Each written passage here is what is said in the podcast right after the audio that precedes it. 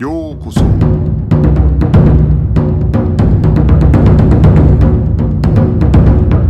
Eu sou o Gustavo e você está ouvindo o Budocast.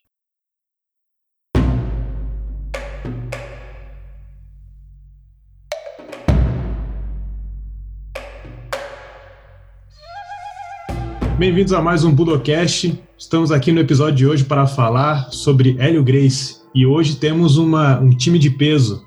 Estamos aqui com o professor Pedro Valente. Boa noite, um prazer estar com vocês aqui. Estamos aqui também com o Ian, Ian Bering. Fala pessoal, Fala, pessoal. Ian Bering aqui, um forte abraço, muito bom estar com vocês aqui também mais uma vez, sempre. Estamos aqui também com o Elton, Elton Silva, autor do livro Muito Antes do MMA. Boa noite a todos. Estamos também com o Cristiano Milfon, que gravou com a gente o Budocast sobre Jorge Grace, João Mori. Boa noite a todos. Um prazer estar aqui de volta para a gente gravar agora sobre o grande Hélio Grace. Então, pessoal, para começar a falar de Hélio Grace, começando do princípio, não sei se tem polêmica, mas Hélio Grace e início no jiu-jitsu. A história que a gente tem mais presente é que ele começou assistindo às aulas, que era um cara franzino, que facilmente tinha vertigens e tal. É, quem é que quer começar com essa parte? Eu posso começar. É um, primeiramente, é um prazer falar do grande mestre Hélio Grace, com quem eu tive o privilégio de conviver durante toda a minha vida, até a data da partida dele. Ele foi professor do meu avô e do meu tio-avô, que foram os primeiros irmãos valentes a treinar jiu-jitsu. Depois do meu pai, durante mais de 50 anos e desde que nós nascemos, nós treinamos com ele. Então, ser convidado para falar dele realmente muito me honra. E esse início, ele foi conturbado. Vocês imaginem uma criança que nasceu em Belém do Pará, de repente, quando ele tinha por volta de 5 ou 6 anos de idade, a família toda se muda para o Rio de Janeiro.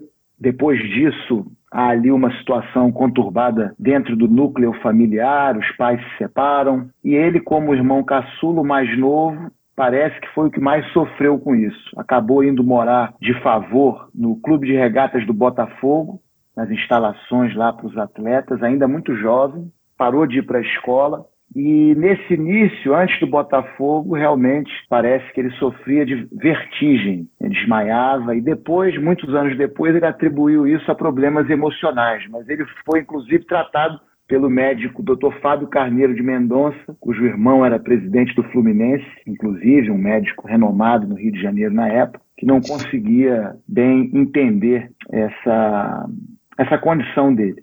Então esse foi o início dele na vida, né? No jiu-jitsu foi através do irmão Carlos Grace, quando o grande mestre Carlos Grace inaugura juntamente com Donato Pires dos Reis, com o irmão Jorge também, os outros irmãos ali, a academia na Marquês de Abrantes, no Rio de Janeiro, no bairro do Flamengo. Ali o Hélio Grace, que morava no clube de regatas do Botafogo, vai morar com os irmãos.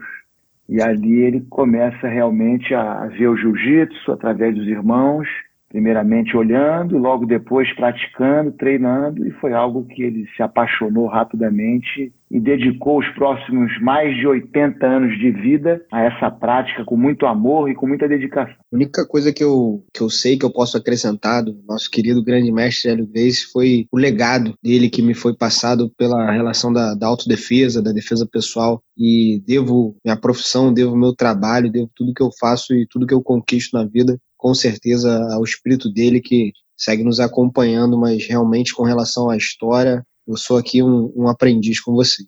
É, sobre, sobre esse período aí, a gente não tem muita informação no material de pesquisa, então é muito mais de relato. Acho que o Pedro é quem, por ter convivido com ele tão próximo, tem as informações mais precisas. E o que eu aprendi também foi sobre isso aí já com o Pedro, né? Pedro Valente. Então a gente não tinha muita informação do Hélio, além do que a Reila tinha escrito no livro dela, mas que o Pedro trouxe essas declarações que teve com o próprio Hélio, porque ele aparece um pouco mais tarde, era muito garoto, né? as pessoas esquecem que quando a Brandt abre, o Hélio é de 13, ele não tinha nem 17 anos, eu acho, completo, 16 para 17 anos. Ele era muito jovem ainda. A carreira profissional dele foi de 17 a 23 anos. Então ele era muito garoto, não, não, aparecia tanto nos jornais, não aparecia nas matérias, né? ele vai aparecer ali na, já os irmãos já fazendo sucesso. Então a gente não tem muita informação sobre essa primeira fase dele, a infância e a adolescência, né? mais essas informações aí. Eu posso, eu posso falar aqui sobre algumas histórias interessantes. Ele sempre gostava muito de falar a história do Gugu. E eu gostava muito de perguntar isso para ele. E ele já com 94 anos, 95 anos, ele me dizia, mas por que você está falando desse Gugu? Já faz tanto tempo. Gugu era irmão de uma namorada que ele tinha. E esse Gugu, uma vez apareceu com a cara toda arrebentada, tinha apanhado. Isso foi antes dele fazer jiu-jitsu, né? Ele morava lá no clube. E ele falou pro Gugu, Gugu, o que que houve? Pô, apanhei. Quem te bateu? Ah, foi o Benigno. Ah, então vamos lá falar com o Benigno. Então ele foi tirar satisfação com o Benigno. E ele dizia que ele tinha um temperamento muito agitado, era muito folgado, inclusive, segundo as próprias palavras dele, e encrenqueiro. Não levava desaforo para casa, mas era fracote e apanhava muito. Então, esse Benigno parece que também é, deu uma sova nele.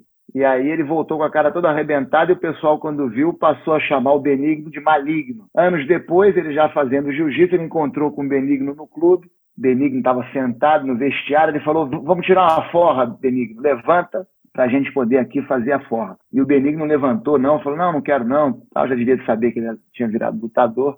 E aí ele deixou para lá. Eu perguntei: Mas você não bateu nele? Não. Ele falou: Não, o cara não levantou, não quis brigar, não vou. Não, não ia bater nele, ficou por isso mesmo. Mas essa é uma história que ele contava muito da época né, anterior ao jiu-jitsu. Primeira derrota não oficial do Hélio Grace, então. A gente conversa com o Benigno. o que a gente consegue perceber também é que o Hélio está muito ativo né, nos esportes aquáticos. Entre 1927, 28, 29, como o, o próprio mestre Pedro já havia né, conversado anteriormente, é muito devido à, à doença que ele tinha, né? Então, eu acho que é, veio, de certa maneira, a contribuir né, para o Hélio procurar é, esse tipo de esporte naquela época. Pelos jornais, principalmente pelo Globo, Jornal Globo, a gente consegue perceber ali que ele se desenvolveu bastante é, no remo e principalmente na natação, né? Chegando a ser campeão pelo, pelo clube de regatas do, do Botafogo em algumas competições. É, exatamente. Ele fazia natação, inclusive conversou com meu irmão Guilherme sobre isso, dando alguns conselhos ao Guilherme. Ele relatando que o técnico de natação dizia a ele para melhorar o tempo dele e tal. Então, realmente, há esse acervo né, nos jornais da época dele tendo uma carreira ali na natação, como infantil, juvenil e também era patrão de remo. Ele, como era muito levinho, ele ia no barco, o patrão é o que vai dando os comandos para os remadores.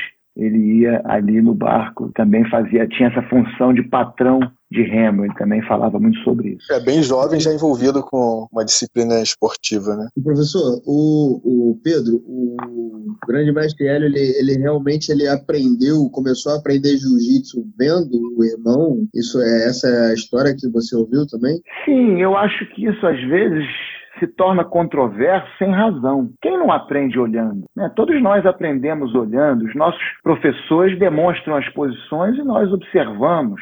E no início, ele, como irmão mais novo, morando na casa, as aulas podiam ser individuais, então ele não estava tomando aula, ele ficava ali assistindo. Ele dizia: Eu adorava aquele troço, ficava ali o dia inteiro assistindo. Então ele, dentro daquelas aulas, ele foi assistindo e, obviamente, depois treinando com os irmãos é, e foi se desenvolvendo. Né? Eu acho que também é, um pouco dessa confusão, às vezes, é porque essa história é um pouco como a história de introdução do Hélio Gracie ao jiu-jitsu. E não todo o histórico dele como dentro do aprendizado, dentro da evolução e como lutador. Ele aprendia, ele assistia ali aquele currículo que era passado aos alunos, e um dia o Carlos se atrasa e ele passa uma das aulas a um, a um dos alunos. Então, o quanto era necessário ele ter, de fato, olhado e aprendido para ter dado essa uma aula, né? É, de tanto olhar, e eu, eu não acho isso tão improvável, de tanto olhar, ele, ele acabou memorizando. Às vezes, uma, uma técnica de você conseguir soltar um, um punho que está sendo agarrado por um agressor, aquelas técnicas que a gente conhece ali daquele currículo, e aí aparece um aluno e ele tem um mínimo ali para dar aquela uma aula para aquele cara, né, que chega ali na academia. Imagino eu que, obviamente, não necessariamente é, é isso constaria como tudo o que o Hélio Grace aprendeu dentro do, do, do, conhecimento de jiu-jitsu que ele adquiriu ao longo de toda a sua vida, até porque a gente sabe que ele teve professores até de judô e de outras matérias em termos de, de esporte de combate, ou como queira chamar. Perfeito, Guga, concordo. E nós não podemos jamais tirar o crédito do grande mestre Carlos Grace como sendo professor do Hélio Grace. Ele aprendeu olhando o Carlos, ele aprendeu com o Carlos, mas como você disse, aprendeu olhando no início, até porque havia ali a questão médica, apesar dele já ter nadado, o que o Carlos Grace relata, até numa entrevista que ele deu é, anterior à luta do Hélio Grace com o Kimura, é que na primeira vez que o Hélio Grace deu um treino de jiu-jitsu, ele desmaiou. E que, então, ele não queria que o Hélio treinasse. Tem um gibi que foi lançado em 1958, e contando a história do Hélio Grace em, em quadrinhos, e a partir de relatos de Carlos e Hélio Grace, estavam envolvidos nesse projeto na época, e ali a história é contada como, como que se o, o Hélio no início treinasse sem o Carlos saber, sem o conhecimento do Carlos. E até há uma história interessante que o Hélio Grace contava muito sobre esse período da Abrante, que uma vez ele estava assistindo o Carlos da aula, dois, os dois começaram a discutir sobre técnica, sobre pedagogia, é normal, né, entre irmãos, eu que tenho irmãos, eu sei bem o que é isso. Começaram a discutir ali, e aí o, o, o Hélio Grace, né, jovem, atrevido, disse: Eu ganho desses seus assistentes todos, tinham os monitores, né, os assistentes, falou que ganha nada. Quando o tio Hélio estava me contando essa história, eu perguntei a ele: Mas por que, que o seu irmão duvidou de você? Ele disse: Porque ele nem sabia que eu sabia jiu-jitsu. Ele nem sabia que eu sabia jiu-jitsu. Então nós apostamos e eu venci os três assistentes dele, e ali que ele começou a acreditar em mim e me ver como um possível campeão e professor de jiu-jitsu. A, a, minha teoria vai muito nisso aí. Assim, você tem um irmão, eu tenho irmãos também, eu sei. É, você tem um irmão que ele é doentinho. Pô, se você é o mais velho, principalmente, você vai proteger aquele cara. Não, pô, se ele desmaiou no primeiro treino, ó, não vai treinar, isso aqui não é para você. Então eu, eu, acredito que ele era tratado pelos irmãos que a gente chama de café com leite, né? Não, deixa ele rolando ali, deixa ele brincando ali, é só uma criança, é só um garoto. Não deixa, então ele não teve o treinamento pelo Carlos. Ele era deixado de lado, só que ele com certeza treinava com o Jorge, que tinha idade muito parecida, dava um, o Jorge ensinava alguma coisa o, o Oswaldo devia ensinar alguma coisa a ele, isso longe do Carlos, sem o Carlos saber. E aí ele não teve o treinamento oficial do Carlos, mas pô, ele devia aprender alguma coisa com o irmão aqui ali e assistir o, o Carlos o dia inteiro, né? Então isso faz muito sentido. Na hora que o Carlos se ausenta e ele tenha memorizado toda a, a didática da aula e já fez algum treinamento com os irmãos, estava sempre ali, assusta o Carlos. Pô, eu não dei aula para ele, ninguém me disse que ele, que ele treina, porque os irmãos deviam esconder também. Ainda mais o George também, que, que é, também era atrevido, pô, devia desobedecer o Carlos desde essa época. Então, ele estava sempre ali no canto e ninguém reparava. Isso é no, normal quando você tem um irmão pequeno. Tá ali rolando, você nem vê o que é que o cara tá aprendendo. Até porque aí, ali nesse início, o, a aposta do Carlos, provavelmente como lutador entre os irmãos, devia ser o Jorge, né? Sem dúvida. Eu até acho que era o Oswaldo. Só que nos primeiros desafios como o Jorge despontou, que o Oswaldo era um pouco mais velho e tudo, é, e tem que lembrar que o Carlos ainda era novo também, não, era, não tinha tanta idade assim.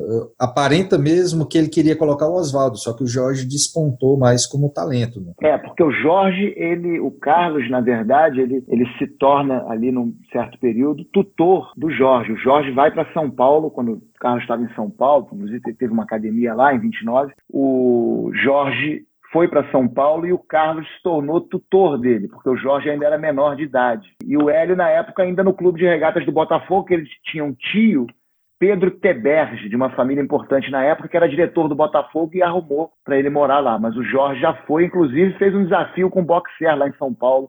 É, Jorge Johansen, não me lembro o nome dele, que era uma, de uma academia importante de boxe lá em São Paulo na época, né? É, o Google até achou uma luta do Jorge um pouco antes, do contra o Mariano, que era campeão de luta livre em São Paulo. Tanto o Oswaldo como o Jorge, eles lutam em 29. Essa contra o boxe é em janeiro de 30 já. Em 29 eles eles eles dois lutam, o Carlos não luta, só faz uma, uma demonstração de jiu-jitsu e eles dois lutam não lembro agora o nome do adversário, Atílio, eu acho, o nome do adversário do Oswaldo, e o Jorge luta contra esse tal de, de Mariano. E ele ganha dele. Então já demonstra que o, que o Jorge já tinha um certo treinamento de luta de ringue. Né? Final de 99 ele já está ali lutando.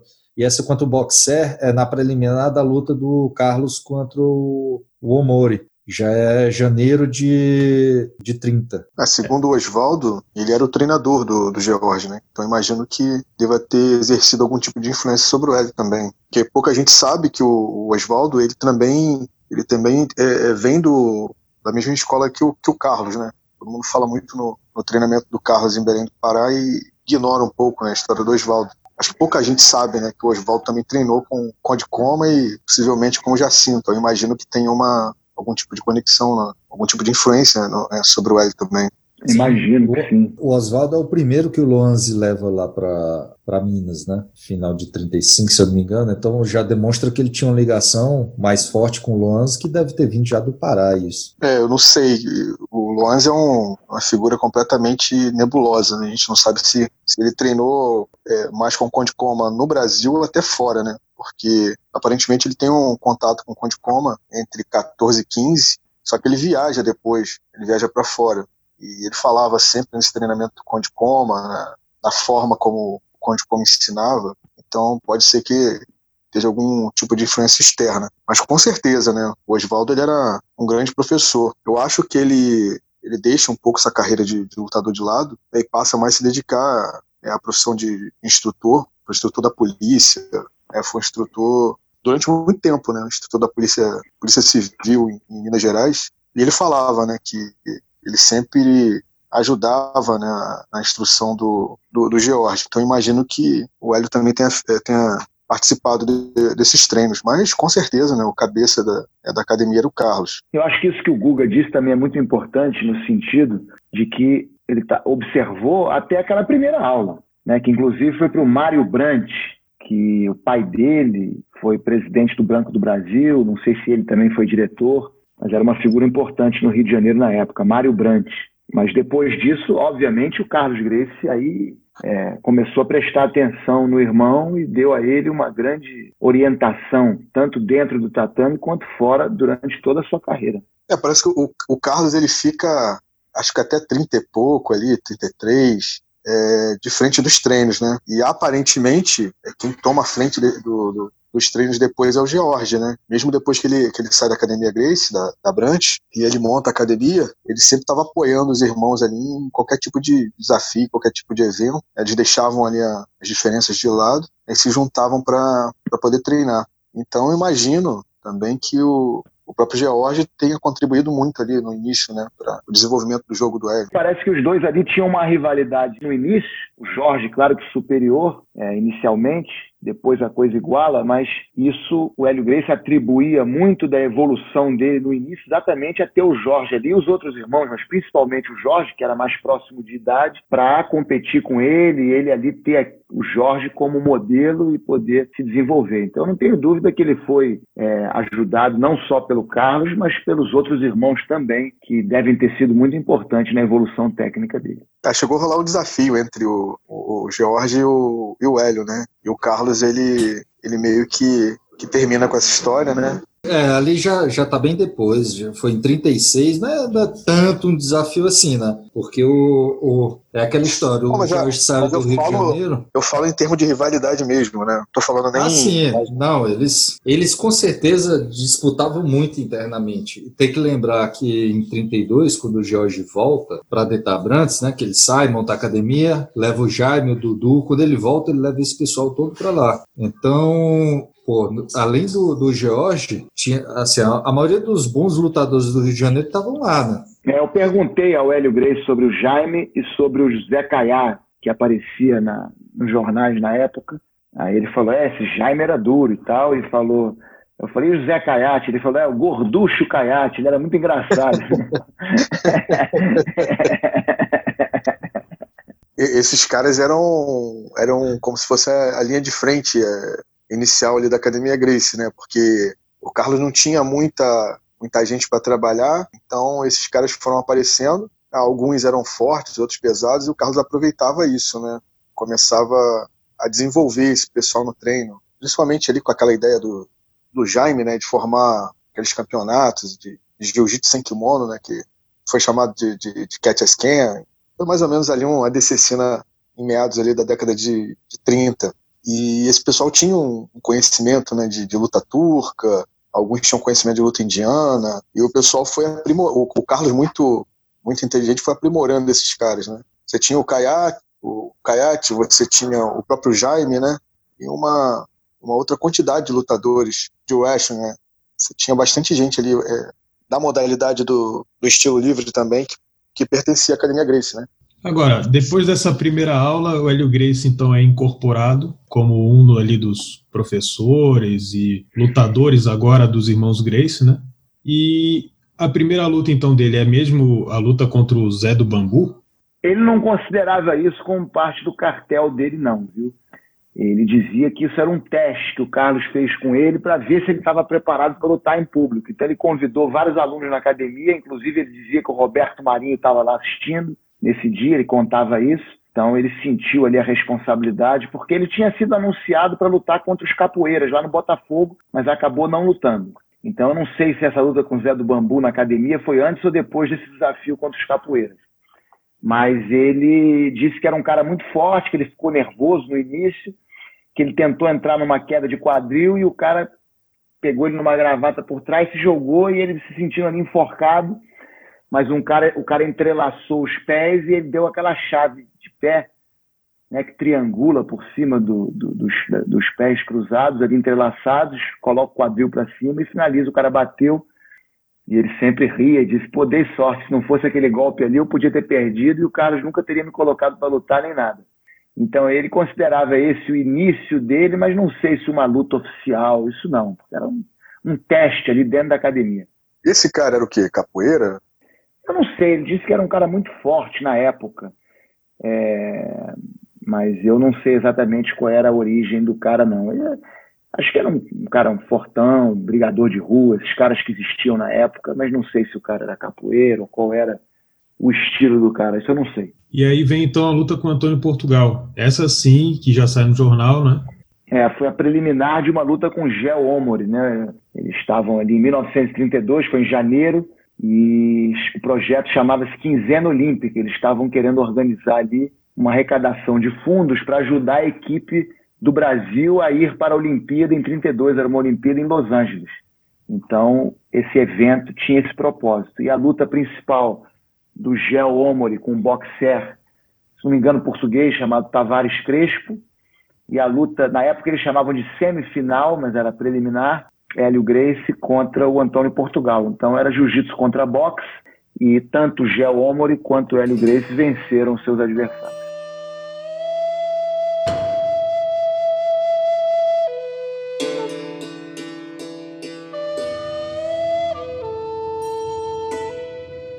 Essa luta foi um. Uh, o Hélio venceu em 20 e poucos segundos, não foi isso? É, segundo os jornais da época, foi um minuto e meio. Parece que o, o Antônio Portugal deu um soco, ele bloqueou o soco, entrou em queda e aí no chão ganhou por chave de braço. Ele, a maioria das lutas dele ele vencia por estrangulamento. Essa, essa e o Massagós e o, talvez o Klausner também foram as únicas que ele ganhou por chave de braço. E aí na sequência, se eu não me engano, vem a luta com o Namik, né? E aí a gente tem é, efetivamente o início da luta do, da, das lutas do Hélio contra os japoneses. Que eu acho que isso também foi um, uma coisa bastante marcante na, na carreira dele, né? né? Se não me engano, vindo na MIC logo depois do Antônio Portugal, é um pouco esse início dessa trajetória do Hélio, enfrentando os japoneses e até ganhando algum, uma, alguma fama dentro da própria comunidade japonesa no Brasil. É, ele tinha ali uma, uma, um objetivo de demonstrar que o jiu-jitsu no Brasil era praticado de igual para igual com o jiu-jitsu do Japão. Essa era, era, era, era, a missão dele, era mostrar que os japoneses não eram mais donos do jiu-jitsu. Né, que o jiu-jitsu era um bom jiu-jitsu era praticado no Brasil com condições de lutar com os japoneses. Então, essas lutas de, de jiu-jitsu que ele fazia com os japoneses tinham esse propósito, mostrar que o Brasil também tinha grandes lutadores de jiu-jitsu. O Namik é, era, era aluno do Gel Omori, não era? Fazia parte da, da trupe. É, tinha aquele, eu não sei se pronuncia Saburu ou Saburu, não sei como é que chama o nome, tinha esse japonês que era bem. Assim, o nome aparece bastante. Essa luta tem, tem várias coisas, assim, vários detalhes. Por exemplo, o Dudu foi um dos sparrings do, do Hélio para essa luta. O Hélio já já já estava fazendo uma carreira de lutador profissional, então tem um capoeirista que era treinador dele que comenta como eram os treinos do Hélio. É bem interessante porque essa luta assim é tipo um divisor de águas na carreira do Hélio. Né? Ele já está realmente sendo preparado pelo Carlos para ser o campeão da família. Foi o momento que o, o Jorge tinha saído das asas do Carlos e o Carlos estava dedicado a, a preparar o Hélio como campeão da família. O Jaime já estava lutando pela Academia Grace, o Jaime faz o, a semifinal desse desafio, já lutando pela Academia Grace, ele luta contra o Tavares Crespo. Então você vê que a, as coisas já estavam começando a se formar na carreira do Hélio. Acho que essa luta foi realmente a, a divisor, assim, para dizer, agora o Hélio é o campeão da família e ele vai ser preparado para assumir esse título. É. E isso foi dando, foi dando experiência para ele, né? Porque o, até na luta com o Antônio Portugal, ele contava que quando ele estava caminhando para o ringue, do vestiário para o ringue, o Carlos pergunta para ele como você se sente, como está se sentindo. E ele queria responder e as palavras não saíam, de tão nervoso que ele estava. Então, essa luta com o Namik foi a segunda, para aí já né, preparou ele para enfrentar o Fred Ebert, que aí foi uma luta que ele considerava que, que era a luta que tinha dado projeção a ele. Né? Ele tinha muito orgulho de ter sido capa inteira, quer dizer, capa não, uma página inteira do Globo dedicada àquela luta. Ele lembrava disso como realmente um divisor de águas na carreira dele como lutador e a fama que ele alcançou no Rio de Janeiro, no Brasil, naquela época, devido a essa luta com Fred Eber. E eu estou aqui com o jornal da época, inclusive o Tavares Crespo fez uma luta com Jaime Ferreira, né, o Jaime versus o Tavares Crespo, fizeram uma luta e a vitória foi do Jaime. O Jaime ganhou do Tavares Crespo. E a luta principal já foi primeira luta principal do Hélio Grace. Foi contra o Namik. E aqui tem relato, aqui, round a round. Eu vou ler só o último round. Foram oito rounds de cinco minutos cada um.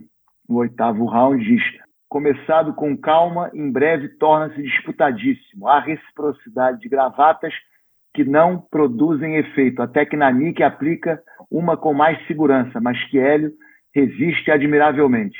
Sou o gongo, era o final, verificando-se um empate. Hélio é, com justiça, merecidamente, muito aplaudido. Aí vamos para a luta com o Fred Ebert. É, a luta contra o Fred é. Ebert foi uma luta bem, bem complicada, né? Uma luta bem longa. Tem muita e, história ali. E tinha, e tinha uma. Que eu me lembro, tinha uma diferença de, de peso grande ali ou não? Enorme, né? É, o Hélio Grace tinha 63 quilos nessa época e o Fred Ebert tinha quantos? Milfon, você sabe? Uns 80 e poucos? 90? Não, tinha mais, tinha mais. É? É, quase 100 quilos. E o interessante dessa luta é porque, assim, tem assim, foi quase um ano que o Fred Ebert já estava no Brasil. O Fred Ebert luta com o empata com o se eu não me engano. É, o George se prepara, assina, chegam a assinar contrato para fazer a luta. Então teve toda uma novela dessa luta. O Fred Ebert chega com, mentindo o currículo, né, dizendo que tinha ganho do, ou tinha empatado, sei lá, com o Jim Londos, que era o campeão do mundo na época de luta livre. É, enfim, ele veio com um cartel. Ele tinha uma estratégia bem engraçada, bem interessante. Ele chegava no Peru e, tinha, e soltava essa história, né? Não, lutei com o Jim Londos, não sei o quê, e trazia recorte da Austrália. Aí ele pegava, saía nos jornais do Peru. Aí ele ia para Bolívia,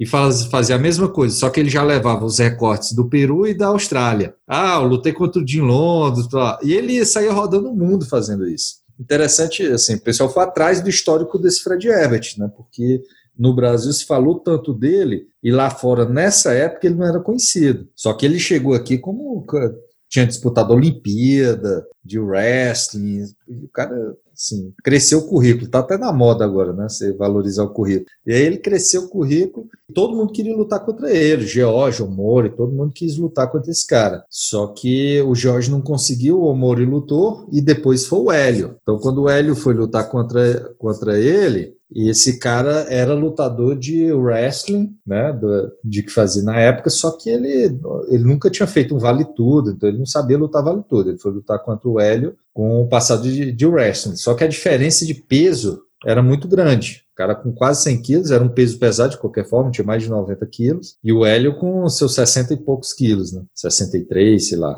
E as lutas, aí tem um, um um detalhe interessante. Lá fora, o pro wrestling, assim, já tinha muita luta combinada, já tinha todo um cenário. E aqueles vídeos que chegavam aqui no Brasil, que eram passados no cinema, o pessoal tratava todos iguais, como era a luta no duro. E as lutas de encenação tinha cotovelada, tinha tapa, porque o pessoal valorizava, né, a luta, fazia, fazia de conta que estava dando uma cotovelada. E era muito bem feito, era muito bem feito. Assim, quem assistia e era lutador achava que aquilo ali era para valer. Aí o pessoal tinha um entendimento de luta muito errado, porque tomava aquilo como verdade. Então passava as lutas do Jim Londos, que já não era de verdade, em 1930, por aí, nos cinemas. Então passava na abertura dos filmes, passava aquelas lutas dele. O pessoal tomava aquilo como, como verdade. Então dizia, ah, vamos lutar nas regras da Associação da Califórnia, nas regras da Associação de New York. Só que a regra era feita para lutar lá fora como marmelada, né? Era espetáculo de pro wrestling. E aqui no Brasil o pau comia, porque o pessoal pensava que aquilo era para valer. E aí o Fred Ebert entrou na luta valendo cotovelada, valendo, provavelmente tapa também, que era o que o pessoal entendia, e isso até virou regra na Federação de Pugilismo em 39, 49, 49. Virou regra oficial, né, assinada, mas o pessoal já lutava assim que era bem estranho. Se olhando aos olhos de hoje, era um pseudo vale tudo, que não valia chute nem soco, mas valia tapa, joelhada e cotovelada. Mas por quê? Porque o pessoal pegou aquelas regras, entre aspas, a regra aqui da Associação de New York, Comissão de New York, e tomava aquilo como de verdade. Então o Fred Ebert entrou nessa luta, imaginando talvez que lutar igual ele fazia esses, é, essas competições lá fora, e tomou cotovelada e joelhada na cara até, até sair todo roxo do ringue. E o Hélio preparado para isso, né? Não valia soco, que eu, que eu me lembro. Eu não lembro especificamente do chute, eu acho que não citam isso, mas as regras é, era muito clara, que virou a regra do que se chamou aqui de luta livre americana. E aí valia cotovelada, cotovelada que, que o Hélio aplicou. O Pedro tem até um relato do próprio Hélio sobre isso que machucou pra caramba o Hélio. É, ele dizia que os cotovelos dele ficaram roxos de tanta cotovelada que ele deu na cara do, do Fred Ebert. E ele, inclusive, dizia que a estratégia dele, para surpresa de muitos, não era levar a luta para o chão, não. Que ele considerava essa a, a grande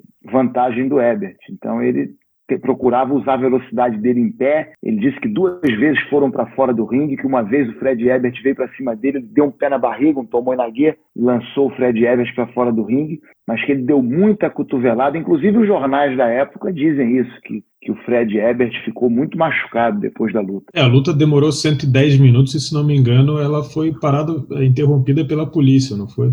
Exatamente. Foi uma luta com grande destaque na imprensa. O Globo dedicou uma página inteira com o título Um combate sensacional. Vencerá Fred Ebert, o gigante da luta livre, ou Hélio Gracie, o menino do jiu-jitsu, dia 5 de novembro de 1932. E várias pessoas importantes da época dando opinião, jogadores de futebol, lutadores de boxe, o próprio Senhorzinho, né, que era um professor importante na época de capoeira, de luta livre, diz que confia na vitória de Hélio Grace, que aposta na vitória de Hélio Grace e o Hélio Grace, 18 anos, 63 quilos, altura 1,76m. É, o, é o, o, peso do Herbert a gente acha em, em, jornais mais ou menos no período, que falam em 96, 92, então dá para associar que ele estava mais ou menos no mesmo shape, então ele devia ter entre 95 e 98 quilos. Que ele luta antes de ir para antes de ir para o Rio de Janeiro, ele estava em outros países aqui da América Latina. Teve um pessoal aí em vários fóruns que foi atrás né, do cartel dele, foi onde descobriram que ele realmente nunca lutou com o Jim Londres. É porque não tem no, no cartel do Jim Londres uma luta contra um cara chamado Fred Ebert. E aí foram atrás e acharam várias lutas dele, circulando o mundo, fazendo esses, esses desafios, esses circuitos. Né? E aí a gente consegue associar que ele devia ter mais ou menos esse mesmo peso na época que o pessoal não variava muito também. E aí o relato após a luta, né, olhando os jornais da época, depois de uma hora e quarenta minutos de combate, em que Hélio levou acentuada vantagem, a polícia mandou suspender a peleja. Antes da luta, proibição médica, porque o Hélio Grace estava com furúnculo, um antraz é, inflamado no pescoço, e os médicos não queriam que ele lutasse Mas aí o Carlos assinou um termo de responsabilidade e ele lutou. E, e a luta acabou sendo suspensa pela polícia. Interessante que perguntaram ao Roberto Ruman, depois da luta, a opinião dele, e ele disse: Você quer saber de uma coisa? Se eu fosse o juiz, levantaria o braço de Hélio. Não vi o americano mostrar luta livre, nem vi a eficiência do jiu-jitsu. Mas Hélio encheu o adversário de pancada. Bom rapaz, valente como poucos. E aí eles foram ao, ao, ao, camarim do Hélio Grace. Parece que era o jovem Roberto Marinho, repórter na época, que foi lá entrevistar. Então botou, vamos ao camarim de Hélio. Vamos ao camarim do garoto tinham se formado grupos que falavam alto. Quando entramos, Hélio recebia um curativo ligeiro no furúnculo. Ele dava saltos fazendo caretas. que homem duro. Isso, palavras do Hélio Grace agora, abre aspas. Que homem duro. Aquelas duas quedas bastavam para fazer qualquer outro desistir. E ele continuou, tornando-se cada vez mais cuidadoso. Cansei-me de dar-lhe cuteladas e cotoveladas na nuca e no rosto joelhadas no estômago e, embora o machucasse e ferisse, não o fiz desistir. Fred Ebert é muito duro. Alguém perguntou, por que você não lhe aplicou uma chave de braço? Hélio Grace respondeu, ele suava muito. Todas as vezes que eu lhe agarrava, os meus dedos escorregavam no suor. E o diabo é o diabo. O segundo empate. Aí disseram para ele, você venceu. Aí ele falou, ah, se ele tivesse vestido kimono, a história teria sido outra. Aí perguntaram, e o furúnculo? Ele disse, incomodou-me um bocado. Pensei que Fred Ebert me servisse de cirurgião, bem que as suas unhas quiseram fazê-lo. Aí disseram, o repórter disse, agora vamos ver Fred Ebert. Aí entrou lá no vestiário do Fred Ebert. Aí perguntou, que diz do garoto? Aí Fred Ebert, duro e valente. O rosto americano estava marcado em vários pontos, um olho de pálpebra descida, uma brecha acima das sobrancelhas, vários rasgões em direções diversas. Todo o rosto estava entumecido. Aí o repórter perguntou: qual foi o golpe que mais lhe machucou? Aí ele disse: nenhum golpe me machucou. Eu quase não senti as cuteladas e cotoveladas. As joelhadas não me pegaram em cheio, mas ainda assim eram os golpes mais eficientes. Aí perguntaram quanto tempo poderia durar o combate. Ele disse: duraria até que um de nós desistisse de cansaço. Eu, no primeiro round, procurei ver o que sabia o meu adversário e que resistência ele me poderia opor. E o que vi foi uma surpresa. Não sei o que o garoto sabe, mas tudo que ele sabe, sabe muito bem. Possui uma defesa de mestre. Vi que era quase impossível vencer aquela defesa. Resolvi prolongar a luta o mais possível. Poderia tentar decidi-la logo, mas era um golpe muito arriscado e eu poderia exaurir minhas forças e assim aumentar as possibilidades do meu adversário. Aí perguntaram a ele como foi que ele conseguiu sair daquela tesoura. Aí o Fred Ebert rogou uma praga, né? falou um palavrão escandalosa, proibida de transitar nas colunas do jornal. E disse: Você quer saber de uma coisa? Ninguém no Rio de Janeiro resistiria àquela tesoura. E Hélio resistiu. E resumiu as suas impressões com outra praga mais escandalosa do que a primeira. Garoto valente, perigoso, resistente. Um alemão dizia: aquelas cuteladas, Fred não está acostumado a cuteladas, nem cotoveladas. Ó, oh, Fred, vamos para o chuveiro. E rogando outra praga, Fred Ebert meteu-se debaixo d'água. É engraçado, tem até a descrição de outro jornal aqui sobre isso, falou da tesoura. Tem assim falando aqui: com a tesoura que recebeu no pescoço, se não possuísse a fibra que possui, teria desistido, pois que Ebert é forte e técnico. Ele sabe como se aplica uma bela tesoura. Fred Ebert resistindo, como resistiu os golpes de cotovelo, joelho e cuteladas desferidos por o Hélio, provou também ser de uma resistência extraordinária. Ou seja, também não foi tão fácil assim para o Hélio, né? Teve essa tesoura aí que parece que balançou a luta, mas o Hélio resistiu e sentou o, o sarrafo. Exato, e é interessante que você vê o Fred Ebert usando mais técnicas de grappling e o Hélio Grace usando mais a trocação, os golpes traumáticos, as cotoveladas, as joelhadas, a cutelada. Muita gente que pensa que o Hélio era só da luta agarrada, ele também era muito versátil nas técnicas de trocação. O interessante é a gente fazer um corte e voltar aqui e vir para 1993 e fazer um paralelo. O Ebert, um cara de grappling, do wrestling da época, com certeza não conhecia ground and pound, não tinha alguma estratégia de enfrentar a guarda do Hélio. Então tem algumas fotos da época, o Hélio pegou costas, tem uma foto, eu tenho uma foto aqui de outro jornal, o Hélio fazendo uma guarda, uma guarda aberta, não é nem guarda fechada, assim, com os pés bem posicionados. Então o cara não, eh, ele não tinha recursos de bater no Hélio, de ser efetivo. A gente lembra as lutas do Royce, né? que o pessoal não conseguia bater no Royce porque tinha uma guarda muito boa. O Royce metia o cara ali e conseguia se defender. Então você vê que é interessante esses paralelos. Você pula de, de 32 para 93 e você vê a estratégia de um cara que é bem eclético, que tem todos os recursos de uma luta de ringue para se defender bem e atacar com precisão, e um cara que não está preparado, por mais forte, técnico e experimentado que seja, não tem os recursos para enfrentar. E essa, segundo o Hélio Grace, essa luta o consagrou no Brasil e tor o tornou famoso. Depois da luta tem uma coisa que foi até o Cristiano que me chamou a atenção, que o Hélio sofre um acidente e aí ele fica um ano, eu acho, sem lutar, né?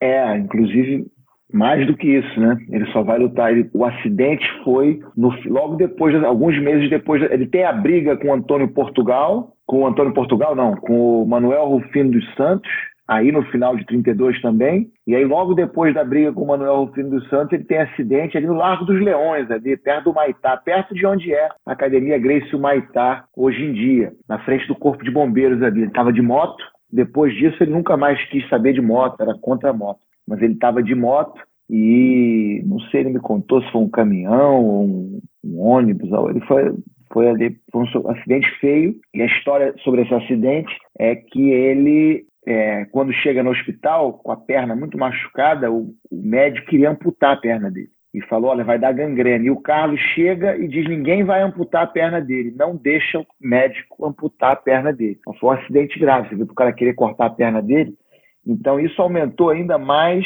a gratidão dele, a relação dele com Carlos ali, se fortaleceu mais ainda, porque ele via no irmão ter salvo, salvo a perna dele, de ter sido amputada. Então, mas aí ele não luta. Inclusive, o Jorge é que começa a lutar novamente, representando a Academia Grace ali, porque o L. Grace não estava lutando, inclusive contra o Tico Soledade. A luta com Tico Soledade, que foi uma luta importante do Jorge, acontece exatamente quando o Hélio estava com a perna machucada. É, esse acidente, segundo os jornais da época, foram cinco fraturas. Então, cinco fraturas, assim, é seríssimo mesmo. Por isso que o médico, com os recursos que tinha, queria amputar, né? Devia estar estilhaçada a perna dele. E aí, isso acontece, se eu não me engano, em agosto, por aí, na metade do ano de 33, que ele estava se preparando para alguma luta. Não lembro agora de cabeça qual era.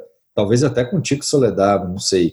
Mas ele estava se preparando para alguma luta, tem esse acidente e ele fica sem lutar. Ele só volta a lutar em, na metade do ano de 34, não é isso? É, eu, acho que, eu acho que o acidente foi ou no final, no final de dezembro, ali na ano novo de 32 para 33, ou no início. Acho que não chega a ser agosto, não.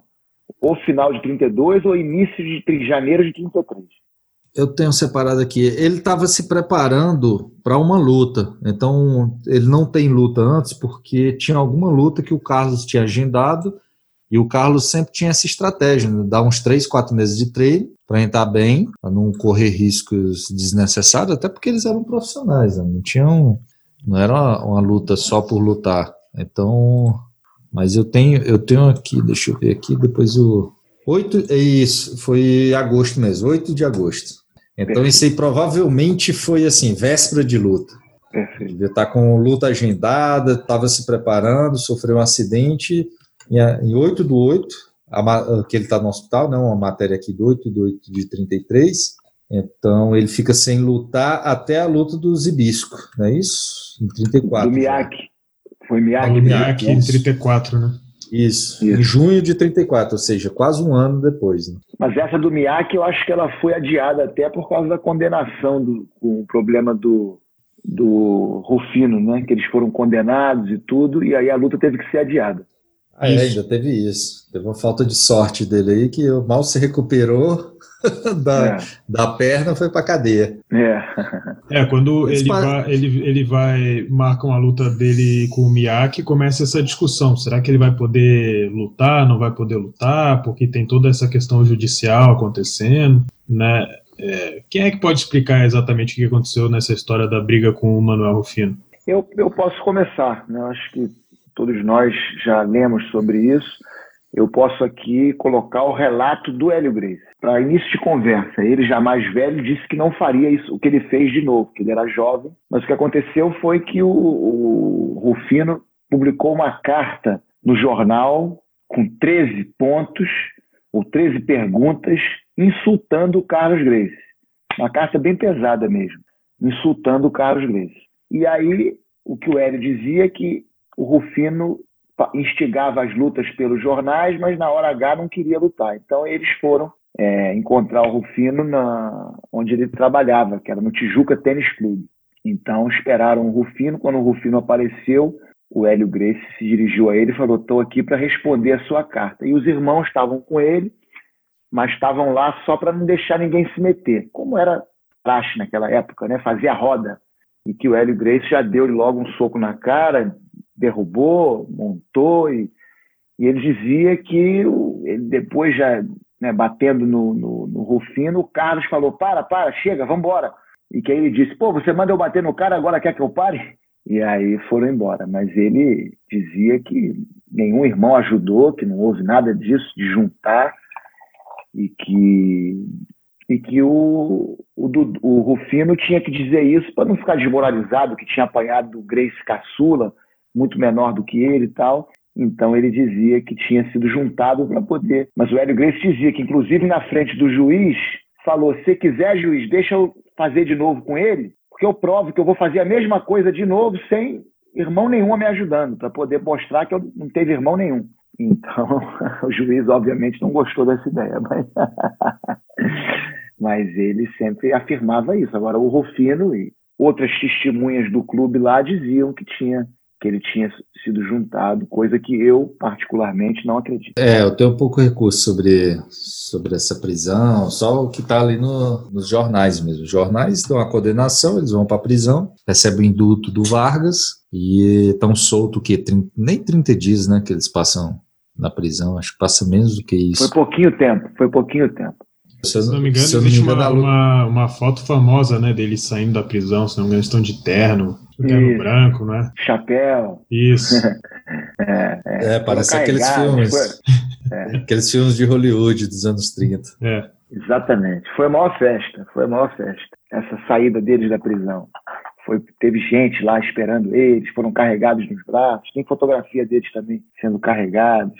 O, o Hélio ia lutar com o Miyake, se não me engano, ele não pôde fazer a luta, né? Por causa não. dessa história. E aí, quando ele, depois que eles saem da prisão, aí a luta acontece. E aí ele ganha, né? Exatamente. Essa luta com o Miyake foi uma luta que eu tenho a impressão que era o Miyake, que ele contava que o Miyake fazia uma, uma demonstração amarrando uma corda no pescoço e aí vinham dois caras, um de um lado e um de outro, e puxavam a corda, e ele mostrava resistência com o pescoço, que ele conseguia resistir, não ser estrangulado. Então, que ele, ele fazia propaganda do próprio pescoço, que ninguém poderia estrangulá-lo. Então, que logo no início da luta, o Hélio Grace conseguiu encaixar o estrangulamento, começou a apertar. Ele disse que o Miyake deixou as mãos dele entrar, tipo assim, deu o pescoço. E aí ele pensou, é, eu não vou, não, eu não vou apertar esse golpe aqui não, porque ele está fazendo isso de propósito, ele quer que eu me canse para me ganhar depois. Então eu vou aliviar e vou continuar lutando. E aí ele lutou, lutou, lutou. Quando ele sentiu que o Miyake estava mais cansado, não sei se foi 18 minutos de luta, uma coisa assim,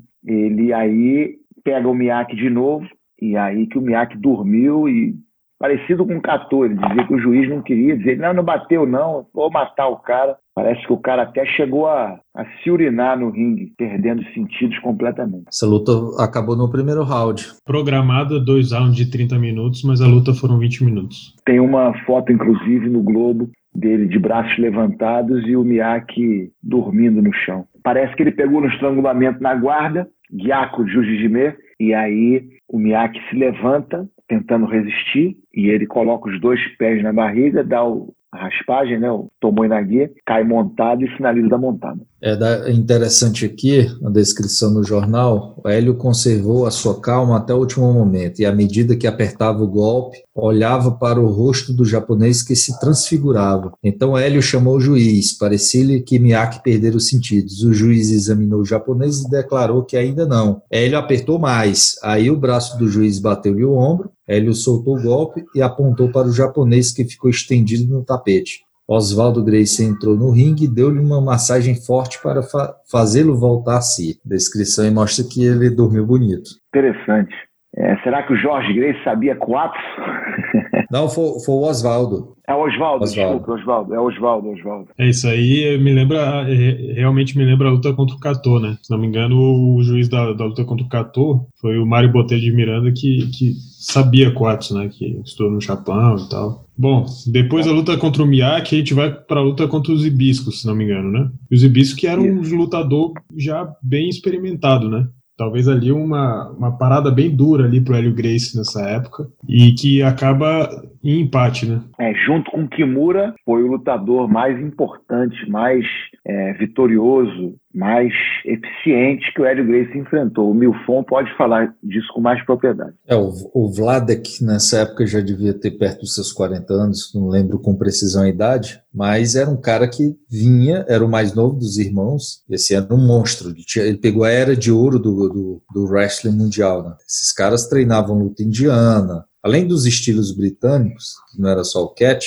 os caras treinaram greco-romana, luta indiana, jiu-jitsu. Então os caras conheciam todos os, os, estilos ao redor do mundo, né? Eles andavam em trupe conhecendo tudo e, faz, e disputou título, foi campeão mundial, era uma coisa fora de série. Um empate com o Vlad é que você pode considerar uma vitória, porque se o cara é um monstro. Tanto que o, o Jorge foi lutar. O interessante dessa luta do Hélio, porque foi uma regra específica. Né? E o Hélio fez guarda para ele e se defendeu ali na guarda. O Jorge foi lutar contra o Vladek nas regras do wrestling na época, porque é imobilização com os dois ombros no chão ou finalização. E aí o Vladek fez o que quis, porque ele não podia fazer guarda, o cara mais leve, 30 quilos, quase, sei lá, mais leve, sem poder fazer guarda. Pô, não, não dá. Não dá para. Então o Vladek brincou com o Jorge alguns meses depois. Mas com o Hélio, o Hélio segurou ele na guarda. Uma das exigências da luta era o Vladek usar a jaqueta do kimono. Mas para ele era tranquilo, porque ele também, esses caras todos, eles treinavam muito jiu-jitsu também. Eles treinavam muito judô da época. Então, para ele não era alienígena colocar uma jaqueta. Não, não, não foi esse o problema. Mas foi uma regra que o Hélio conseguiu se defender ali naquela luta e um cara com 60 e poucos anos segurar aquele monstro ali no chão. Eu acredito que o Vladek foi a, foi a maior luta do Hélio. É, e, e, ele considerava isso, juntamente com Kimura. Ele dizia que enfrentou dois campeões do mundo, Kimura e, e Zibisco. E ele tinha muito orgulho dessa luta. Ele dizia que, que ele nunca tinha experimentado nada igual em matéria de força. Ele falou que em um determinado momento do, do, da luta, que o Vladek pegou no braço dele começou a torcer assim como quem quebra um pedaço de pau assim com as mãos. Ele achou que ia quebrar o braço dele ao meio, de tanta força que ele tinha. Ele falou, foi uma coisa assim que eu nunca experimentei, nem antes nem depois. A força daquele cara era uma coisa brutal. Ele disse que só não desistiu porque realmente ele não, não, não desistia mesmo. Tinha essa coisa dele de não desistir, mas que chegou perto de desistir só pela força do, do Vladex Ibish, que era muito, muito forte.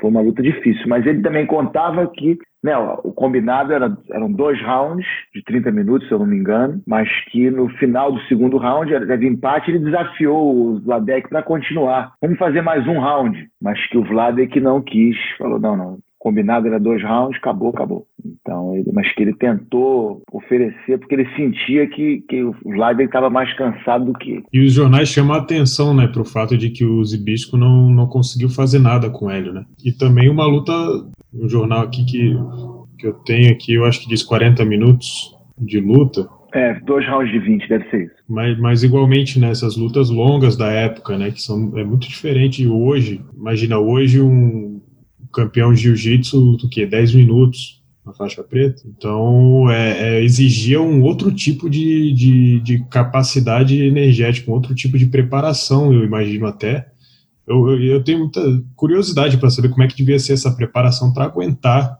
essas lutas extremamente longas, né?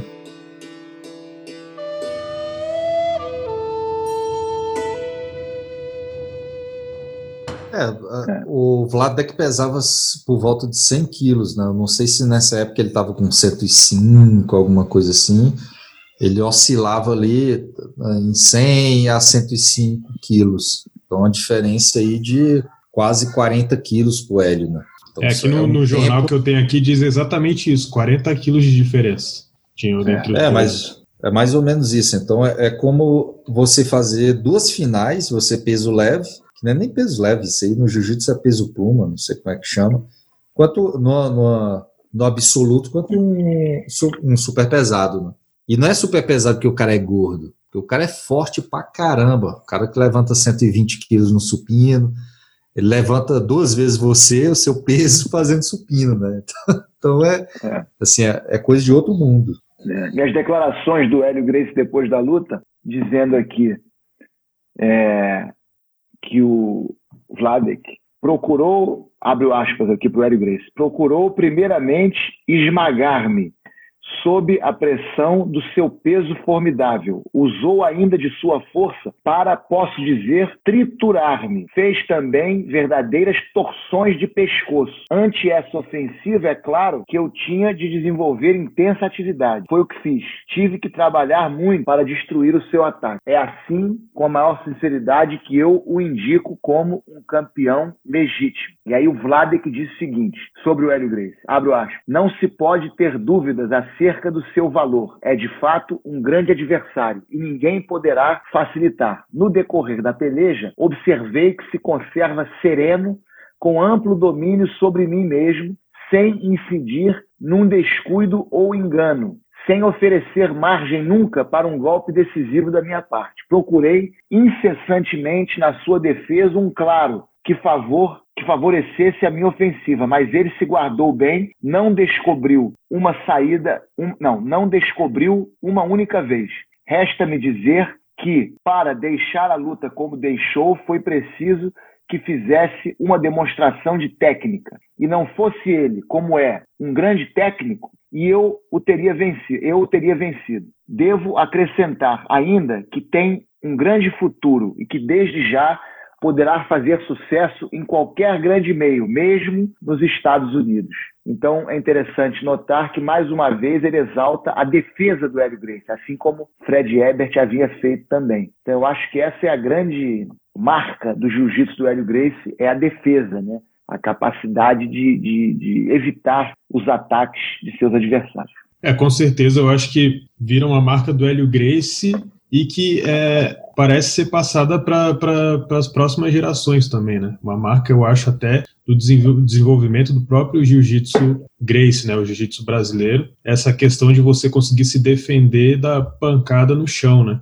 Que é uma coisa que se desenvolveu bastante aí no, no, no jiu-jitsu da família Grace. Né? É verdade. O Hélio Grace ele prezava muito essa, essa que ele chamava de invencibilidade, a técnica da invencibilidade. Você poder neutralizar qualquer ataque, seja ele ataque de finalização técnico, chave de pé, chave de calcanhar, chave de braço, estrangulamento, seja ele de golpes traumáticos, tuveladas, joelhadas, cabeçadas. Ele tinha essa, para ele não era, ele não, não se via como um atleta no esporte para ele, o jiu-jitsu era sobrevivência. Então, era não perder. Se o cara não me, ganha, não me fizer bater, eu não perdi. Ponto. Agora, essa, essa, essa carreira dele como lutador, é, principalmente lutando contra esses caras muito mais pesados, eu me pergunto, e até esse próprio acidente de moto que ele sofreu, não deixou algum tipo de lesão aí que ele carregou por muitos anos e às vezes até que talvez tenha atrapalhado ele na, na, em algumas das lutas que ele fez durante a carreira? Olha, que eu saiba não, ele era muito positivo, então ele não era de reclamar de nada. Ele tinha essa mentalidade que eu acho que ele aprendeu com o Carlos,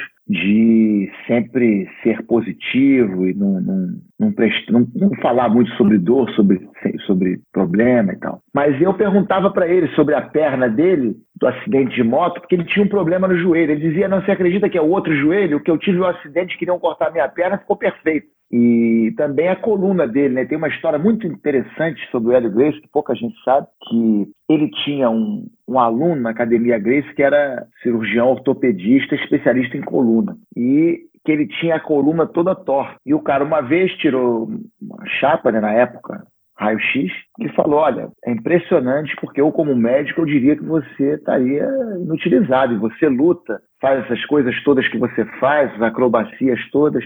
Vai ter um grande simpósio no Rio de Janeiro de cirurgiões de coluna e vai vir o maior craque da cirurgia de coluna da França, um francês, vai estar aqui no Rio de Janeiro. Eu queria que você me acompanhasse. E, que, e aí o Hélio Grace contava que foi lá com um aluno dele, com um médico, e que aí o médico apresentou a chapa do, das costas do Hélio Grace para o francês. O doutor francês olhou e falou: é, essa pessoa aqui está numa cadeira de rodas. Aí que o, o médico chamou o Hélio Grace, o Hélio Grace foi e colocou as duas pernas atrás das costas. Era muito flexível, né? Aí que o médico falou: é, ele está fazendo isso que ele deve estar sob o efeito de analgésicos fortíssimos mas eu não dou seis meses ele está numa cadeira de roda. Aí o Hélio Grace contava: o meu aluno médio que me levou lá já partiu, o francês já partiu e eu continuo colocando meu pé atrás das costas. mas então ele falava que se sentia bem, atribuía sempre a alimentação e ao estilo de vida, mas ele não reclamava de nada não. Mas claro, né, certamente o corpo dele devia de ter alguma, algumas lesões que ele carregava com ele. Mas ele não reclamava não. Bom, na sequência, a gente vai para a luta com o Dudu, né? O Dudu, ele inclusive chegou a treinar o Jorge Grace para algumas lutas e tal. Ele era um cara também bastante experiente ali e um cara bem importante no mundo das lutas, né? É bem interessante essa luta entre os dois, porque o Dudu tinha essa alguma relação ali com os irmãos Grace. Né? Eu só queria aqui dizer uma coisa que foi interessante que aconteceu aí nesse inteirinho entre a luta do Miyake, é, desculpa, a luta do Zibisco e a luta do Dudu, que foi o desafio, o primeiro desafio do Hélio Gracie é um campeão mundial de boxe, que era o primo Carnera, que era um gigante, e o Hélio Gracie o desafiou para uma luta. Ele estava no Brasil, então tem o um jornal aqui, Primo Carnera desafiado por Hélio Gracie. E, então houve esse desafio, o Primo Carnera não aceitou, mas eu acho importante dizer isso, porque o Hélio Gracie sempre repetia: eu desafiei três campeões do mundo de boxe para lutar: Primo Carnera, Joe Louis e Ezra Charles. E então ele tem esse, esse, importante desafio dele ao, ao Primo Carnera. O Dudu tinha ido com o Jorge na volta do Jorge para Brantes, treinou muito tempo e foi empresariado pelo Carlos. Tem um fato que o Dudu quebra a perna do Oswaldo, se eu não me engano, acho que é do Oswaldo. É, eu tinha até achado que por causa disso ele tinha saído da academia da Abrantes, mas não, ainda demora um tempo ainda com os Greys. O Carlos é ainda o empresário dele e depois eles agendam uma segunda luta com o George. Essa luta do Hélio, na verdade, foi porque o Jorge abandonou no ringue já uma luta. O Jorge depois fala no jornal de que tinha entrado para lutar luta livre, quando chegou na hora os empresários falaram que ia ser vale tudo, e ele não aceitava lutar vale tudo porque não tinha se preparado para aquilo, e era amigo do Dudu, blá, blá, blá, mas abandonou a luta. E aí ficaram as trocas de acusações entre os jornalistas, o Dudu falando que vencia qualquer um dos irmãos, e aí o Hélio resolveu lutar contra o Dudu. Então teve toda uma cena também antes dessa luta com o Dudu. O Hélio nem estava marcado para lutar com o Dudu, teve que assumir, vamos dizer, essa honra do, do, do, irmão não ter lutado e foi brigar com o Dudu nessa luta, né? E foi uma luta de vale tudo bem pesada. Assim, o Dudu saiu bastante machucado, costela quebrada. Eles entraram realmente para resolver problemas fora do ringue. A encarada, se fosse hoje, né? A encarada no UFC foi bem pesada para essa luta. É, e o Hélio Grace dizia que essa foi a luta mais violenta que ele participou, que foi realmente muito violenta. Ele quebrou o nariz também, então a luta se desenvolveu na guarda, o Hélio Grace com, com o Dudu na guarda, e o Hélio Grace tanto bateu quanto recebeu golpes também, e aí depois ficaram em pé e, novamente, o Hélio Grace venceu usando golpes traumáticos, na trocação. Ele tinha uma técnica de chute muito boa, chutava alto, inclusive, então ele deu aquele chute que é muito comum na capoeira, com a parte externa do, do, do tornozelo, né, de dentro para fora, ele deu na cara do Dudu, parece que o Dudu cuspiu um ou dois dentes, e aí logo depois ele fintou alto, o Dudu levantou a guarda, ele deu um pisão que pegou na altura do baço, e aí o Dudu arriou e desistiu e a luta foi interrompida. E o Dudu, inclusive, depois ele foi acusado de ter desistido muito depressa e tal, e ele é, mostrou os exames médicos de realmente ele tinha tido uma, sofrido uma lesão com aquele pisão. Até o John Jones deu um muito parecido no, numa luta com o Vitor Belfort, pisão na barriga, que o Vitor Belfort ria também. Não, não acabou a luta, mas ele arriou também com o pisão. É uma técnica realmente, quando bem aplicada, ela tem um efeito ali muito, muito importante.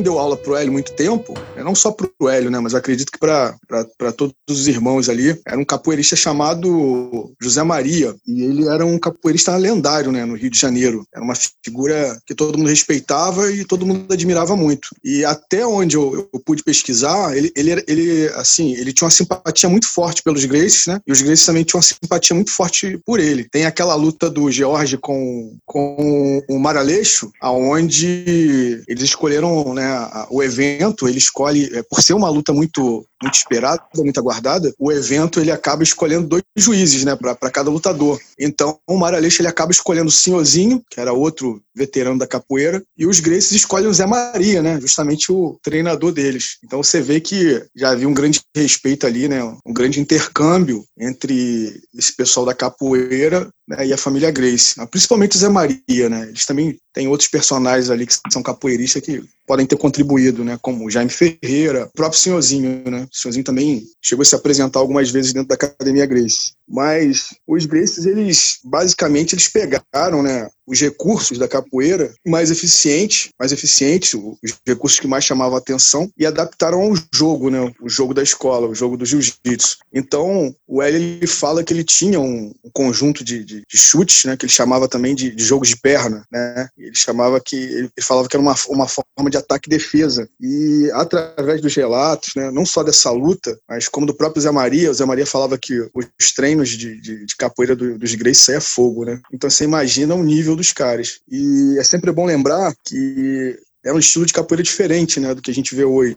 Era uma coisa muito mais objetiva, é uma coisa muito mais voltada para a luta, né. Esse lado é, lúdico que, que nós vemos hoje na capoeira, isso não, não existia na capoeira carioca. Então, o jiu-jitsu, ele absorve, né, toda essa parte de chute e principalmente alguns recursos, né, que a gente vê, a gente consegue observar dentro do jiu-jitsu hoje. O L, ele aplica o, o chute lateral no baço do, do Dudu, que o Dudu fala que a partir desse chute ele não, não consegue mais prosseguir, né, ele tenta, mas a, a dor é tão intensa que ele, ele pede para terminar a luta. E esse, esse chute, né, ele é imortalizado em algumas fotos. Você vê o, o Royce fazendo esse chute, você vê o, esse chute, inclusive, ele está no, ele tá naquele livro de 1961, um livro do, do Lamartine, né? Depois ganhou segunda edição, ganhou o nome de Capoeira Sem Mestre. E, mas você vê muitos lutadores de jiu-jitsu, né, usando esse esse chute lateral, que é um chute bem característico né, do, dos Grays nas, nas, lutas, né? O Carson, o próprio Royce, enfim. Eu tô, eu tô só para concluir aqui, eu tô com a declaração dos dois lutadores após a luta, só para contextualizar aqui. O Dudu disse o seguinte: eu estava certo de vencer subi ao ringue disposto a tudo, mas devo assinalar que não grado a violência inédita de que se revestiria a batalha. Entrei na arena consciente do perigo, mas perfeitamente sereno, perfeitamente lúcido, certo de que iria exercer e com toda a precisão necessária as minhas qualidades, todas de lutador. Iniciado o combate, e trocados os primeiros golpes, comecei a perceber que não ajuizara bem da eficiência de Hélio Grace. Sempre eu o considerei um adversário de fibra e perigoso, mas desconhecia a sua desconhecia a que extremos chegava a sua coragem e a sua eficiência combativa. Houve deficiência da minha parte? Não. Apresentei-me em ótimas condições. Sucedeu que o adversário estava em condições ainda melhores. Então foi essa declaração que o Dudu deu após a luta. Então, acho que ilustra aí né, o respeito depois da luta que o Dudu teve pela coragem, pela fibra e pela técnica do Hélio Gracie. Essa luta, inclusive, era o passaporte do Dudu para a Europa, né? Se o Dudu ele conseguisse vencer o, o Hélio, ele seria é, levado para a Europa para participar do circuito de luta europeu e era um sonho do Dudu, né? O Dudu sempre sonhou com isso. Na verdade, ele, ele vem para o Rio de Janeiro, né, atrás desse sonho. Infelizmente, ou felizmente, né, ele não consegue vencer o Hélio e acaba colocando aí esses sonhos né, na, é, sobre o, o, Tatu. Né? O Tatu depois é, meio que realiza esse sonho do Dudu. É, era, o, era o tudo ou nada pro Dudu, né? Depois dessa luta aí, o Dudu ele, ele acaba caindo em, em descrédito. Você tem aí a, a declaração do Hélio também? Tenho, vou ler aqui, é muito interessante. Ele disse o seguinte: perguntaram a ele né, as impressões dele da luta e ele disse: Estou satisfeito com o triunfo que consegui e ainda mais por ter encontrado em Dudu um adversário de grande possibilidade. Confesso que não esperava encontrar tanta resistência da parte de Dudu. Aí perguntam: e você sentia-se bem ao ser o combate interrompido? Ele diz: perfeitamente bem. Apesar de ter estado em inferioridade, isto é, estando sendo atacado, reagir e já assumir o controle da luta. Com isso, está evidenciado que o meu estado físico era o melhor possível. O que importa em dizer que Dudu andou acertadamente ao desistir de prosseguir lutando. Aí perguntaram: que mais poderia ele obter?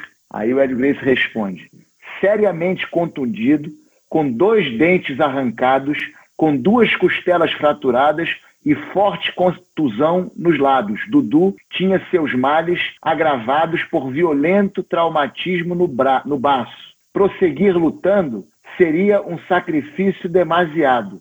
Guardo de Dudu muito ressentimento por ele ter procurado durante muito tempo ridicularizar a mim e aos meus irmãos. Mas de sua valentia tenho a melhor prova. Dudu perdeu como homem, pois castiguei-o fortemente. Poucos resistiriam como ele o fez. Estou, portanto, duplamente satisfeito. E aí depois ele disse: Terminando suas declarações, permaneceu durante bastante tempo em nossa redação, palestrando com uns e outros. Seu estado de ânimo era o melhor possível, mas o seu rosto estava bem marcado. Um hematoma fortíssimo na vista esquerda, uma contusão no nariz, com consequente fratura e duas outras contusões nas faces e ao fazer referência ao castigo que sofrera, ele disse, encerrando suas considerações: Quem olhar para o meu rosto poderá calcular a violência do combate em que nos empenhamos. Realmente, quem fixar os olhos sobre Hélio calculará o quanto Dudu deverá ter sofrido. É que o vencido foi alvo, alvo de castigo muito mais violento. E o Hélio Grace, até o final de, da vida, dizia que a luta mais violenta que ele teve na carreira dele foi essa luta com o Dudu, até mais violenta que a luta com o Valdemar. É, os dois foram para o hospital, né? O Hélio teve o nariz fraturado também. Você imagina a violência da luta, né? Depois de enfrentar o Dudu, o Hélio passa praticamente por um corredor japonês, né? Se dá, dá para dizer assim, né? Porque ele enfrenta o Yasuichi Ono, depois o Takeo Yano, Masago Ishii e depois volta a enfrentar Yasuichi Ono. É, Yasuichi Ono era um... Eu acredito que foi um, uma das paradas mais duras que o, que o Helio Grace pegou na carreira dele. Não sei se vocês concordam. Todas essas lutas foram lutas de jiu-jitsu, né? Sim, sem dúvida. Não, não, não valia nenhum tipo de golpe traumático, nada disso. A luta de kimono, só que sem contagem de pontos, porque os irmãos Grace, Carlos e Hélio, eles tinham essa essa convicção de que a luta só deveria ser decidida por desistência ou perda dos sentidos. Caso contrário, seria declarado o empate. O Yasuichi Ono ele chega dizendo que ele enfrentaria todos os irmãos Grace numa mesma noite, né? E aí ele pega e enfrenta primeiro o Hélio e a luta demora 5 rounds de 20 minutos e encerra sem um vencedor. Inicialmente o Yasuichi Ono ele tem uma grande vantagem por, pela, por grande parte da luta, mas alguns jornais apontam que o Hélio Grace começa a ganhar alguma vantagem já um pouco mais ao final.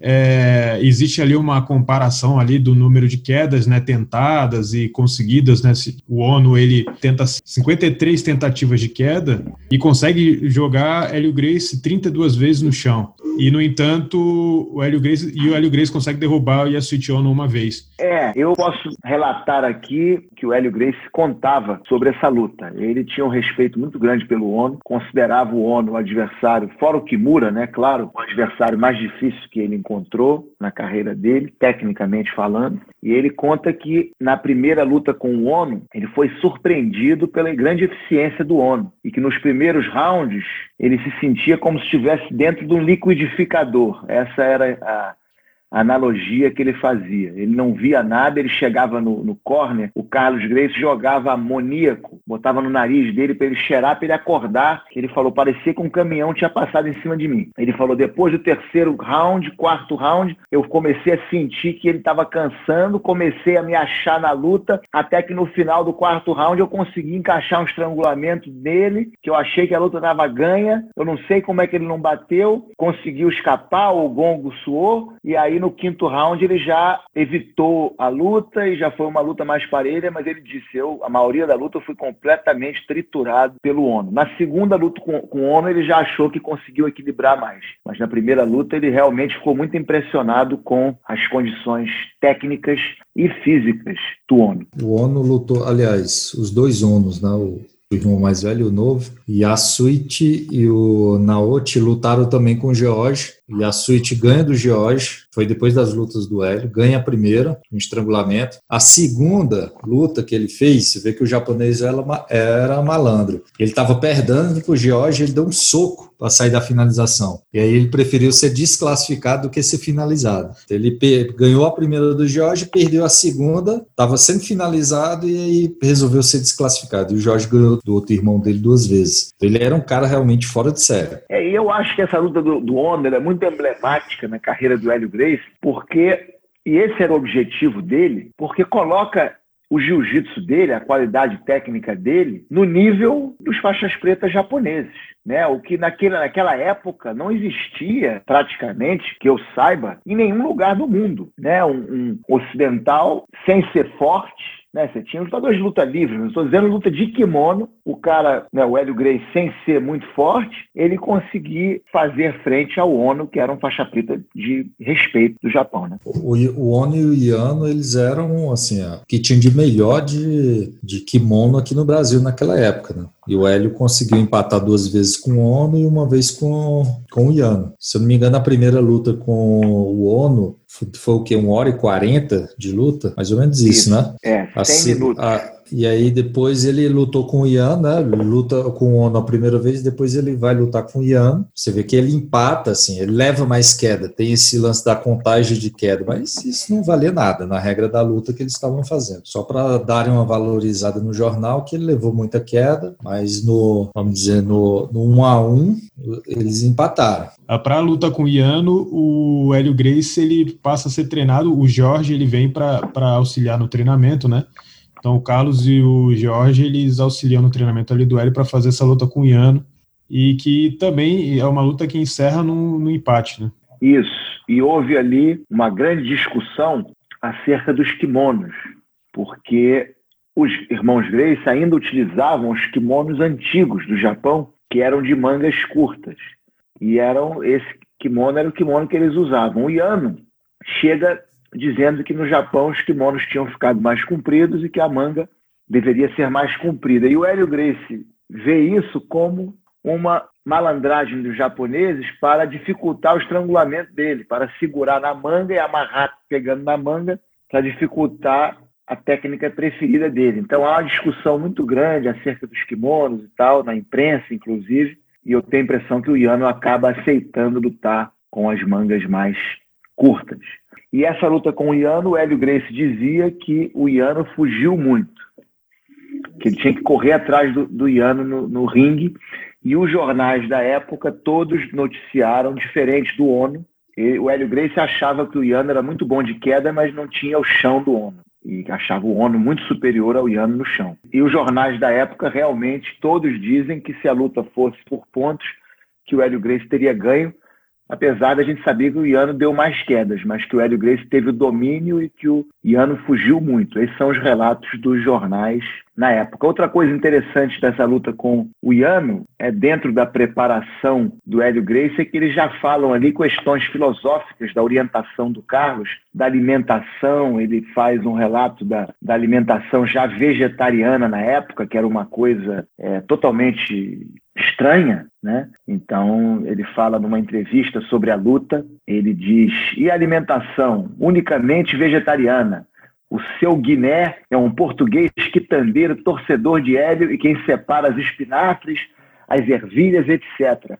A carne é contraproducente se todos os lutadores, entre o valente Tobias Biana, campeão brasileiro dos médios, e Gauchito, o grande lutador paulista, se eles soubessem da, da, da contraproducência da, da carne, eles não, não fariam, não usariam a carne. Né? Então, já nessa época, eles é, falavam da, da, né, da, da, dessa coisa da alimentação que o Carlos continuou a vida inteira. Né? É interessante dessa luta com o Ian, assim, foi o auge do circuito de lutas profissionais, tanto que as preliminares da luta deles, essas lutas aí que o professor Valente falou, era pelo pré-olímpico, era disputando já pré-olímpico de boxe, algo assim. Então, assim, eram uns, eram uns espetáculos que chamavam bastante atenção. O pessoal tentava colocar grandes espetáculos na mesma noite. Ou seja, preliminar do Hélio foi o pré-olímpico e acho que campeonato brasileiro, valendo pelo título de brasileiro, alguma coisa assim. E, só que a luta, tem, tem outro jornal aqui que fala que foi bastante monótono, justamente porque houve um empate e como o Hélio mesmo fala, o Iano fugiu do chão dele. Então, tem esse fato curioso. Todo mundo dizia que o Iano tinha um chão melhor, mas na luta não, não foi não, o que demonstrou. Não. Ah, entendi. É, é, eu tenho aqui alguns jornais que dizem, um diz, Hélio e Iano empataram depois de 60 minutos. O japonês fugiu escandalosamente no último round. Um excelente espetáculo. Hélio Grace prefere enfrentar Ono a medir-se outra vez com Yano. O campeão brasileiro quer adversários mais perigosos, porém que não fujam do combate. E aí outro jornal. Yano fugiu dois rounds consecutivos de uma derrota iminente. Hélio esteve sempre na ofensiva e quis decidir a luta espetacularmente. Essa foi a impressão. E o Hélio Grace, muitos anos depois, me disse isso. Ele chegava a correr de mim do ringue e eu ter que correr atrás dele. A luta logo subsequente a essa é interessante porque também tem uma certa ligação com o Iano. Porque Massagoishi chega no Brasil, quer arranjar um adversário e começa-se a uma certa pergunta ali se ele, ele é bom o suficiente para já enfrentar os, os lutadores aqui do Brasil há ali algumas discussões e o Iano se oferece a fazer um, uma luta como se fosse para credibilizar o Masagoishi como lutador. E aí, depois dessa luta com o Iano, o Masagoishi ele vence e aí então ele vai enfrentar o Hélio Grace. O Masagoishi, é, mudando um pouco aquela questão que geralmente acontecia nas lutas contra os japoneses, o Masagoishi ele era um cara que, pelo que os jornais da época falam, ele era um cara que aparentava ser muito forte. E um jornal da época, inclusive, disse que ele era 20 quilos mais pesado que o Hélio Grace. Eu acho essa luta muito interessante, porque o Hélio Grace ele vence de maneira assim avassaladora, né? É, o Masagoishi, é, depois da luta, ele fica meio na geladeira porque a Federação de Pugilismo é, dá uma, uma. Como é que se diz? Uma punição. Suspe, suspensão. Isso, dá uma suspensão a ele por deficiência técnica. Ou seja, a, a, derrota foi tão feia que ele é, ele é suspenso por deficiência técnica. Aí eu tenho uma informação do Edu Grace que ele sempre dizia ele falava o seguinte do Massagoish, porque foi a primeira luta que ele ganhou por chave de braço. E o Hélio Grace dizia que o Iano falou para o, o Massagoish que o Hélio Grace só sabia dar estrangulamento, então que ele defendesse o pescoço, que ele não ia perder de jeito nenhum. E aí o Hélio Grace deu a chave de braço e ele não esperava, foi surpreendido, porque ele foi dito a ele que o Hélio Grace não sabia da chave de braço, só sabia dar estrangulamento. Eu imagino que foi algo assim mesmo, pegou de surpresa, porque foi uma vitória realmente avassaladora, mas o cara era faixa preta. Isso aí foi eles comprovaram, com documentação e tudo. Essa derrota do Masagoishi ela ficou muito mal, inclusive dentro da comunidade japonesa. Existe um, um jornal da, da comunidade japonesa no Brasil, né, que é escrito em japonês, em que eles comentam sobre essa luta, e inclusive a, a nova luta com o ONU é, do Hélio Grace, claro que o Ono já tinha feito esse desafio, se não me engano, até antes da luta contra o Masagoishi. Mas aí a luta não tinha acontecido ainda e tal, mas parece que a comunidade japonesa vai lá e fala pro Ono, poxa, alguém tem que ir lá vencer esse cara, porque o Masagoishi envergonhou a gente na frente de todo mundo. É. Não, agora as pessoas têm que lembrarem que 35 e 36 é o, é o ápice do Hélio Grace como lutador. Os dois anos que ele estava na ponta dos cascos, como a gente diz. Exato, é isso aí. É verdade. Então, aqui, ó, a impressão, isso aqui é um relato sobre a prova de suficiência dele com o Yano. A impressão causada pela prova, isso antes da luta, a impressão causada pela prova de suficiência de Massagois frente a Takeo Yano é dessas que não se apagam facilmente do espírito das multidões. O ambiente no estádio da feira de amostras mão grado, a chuva torrencial que caía, está meio apagado aqui, é, amorava os dias da, de grande luta. São bem conhecidos da cidade esportiva os incidentes que precederam a sensacional prova. Yano, por intermédio de alguns jornais, pôs em dúvida a classe de Masagoishi. A réplica do gigante japonês não se fez esperar. Em ofício dirigido à Federação Brasileira de Pugilismo, solicitou permissão para enfrentar seu detrator na prova de suficiência. Assim, uma demonstração que, na maior parte das vezes, não passia de simples formalidade, passou a revestir-se de indiscutível sensacionalismo e um público numeroso, acima de toda expectativa, vibrou com a exibição espetacular de Massagoís. Trata-se de um conhecedor profundo do jiu-jitsu, que pratica com extraordinária eficiência graças a seus músculos de aço e à precisão matemática que imprime a todos os seus golpes. Causou sensação a facilidade com que projetou Yano ao tablado nada menos de 12 vezes em 9 minutos. O instrutor da nossa Marinha de Guerra tornava-se leve, imponderável quase em suas mãos descomunais. Antes de 10 minutos foi forçado a desistir, sem receio de erro, pode-se afirmar, a cidade esportiva, há tantos anos, não conhece um lutador de jiu-jitsu da força de Massagoís. A impressão dominante é que Hélio Grace está ameaçado de sofrer um castigo tremendo, capaz de cortar-lhe de vez a carreira triunfal. O que eu acredito, ainda mais com esse relato do, do professor Valente, é que realmente ele deu uma olha, entrou imaginando que ia fazer um jogo. Pô, você pega o Hélio na ponta dos cascos, na, no ápice da carreira mais bem preparado que ele já teve na vida. O cara dá um armlock fulminante e acabou. E outra coisa, a luta demorou 12 minutos, quer dizer, 12 minutos não é pouca coisa. Então ele lutou 12 minutos com o Hélio Grace, não é que ele foi um leigo que foi lá e foi finalizado em um minuto.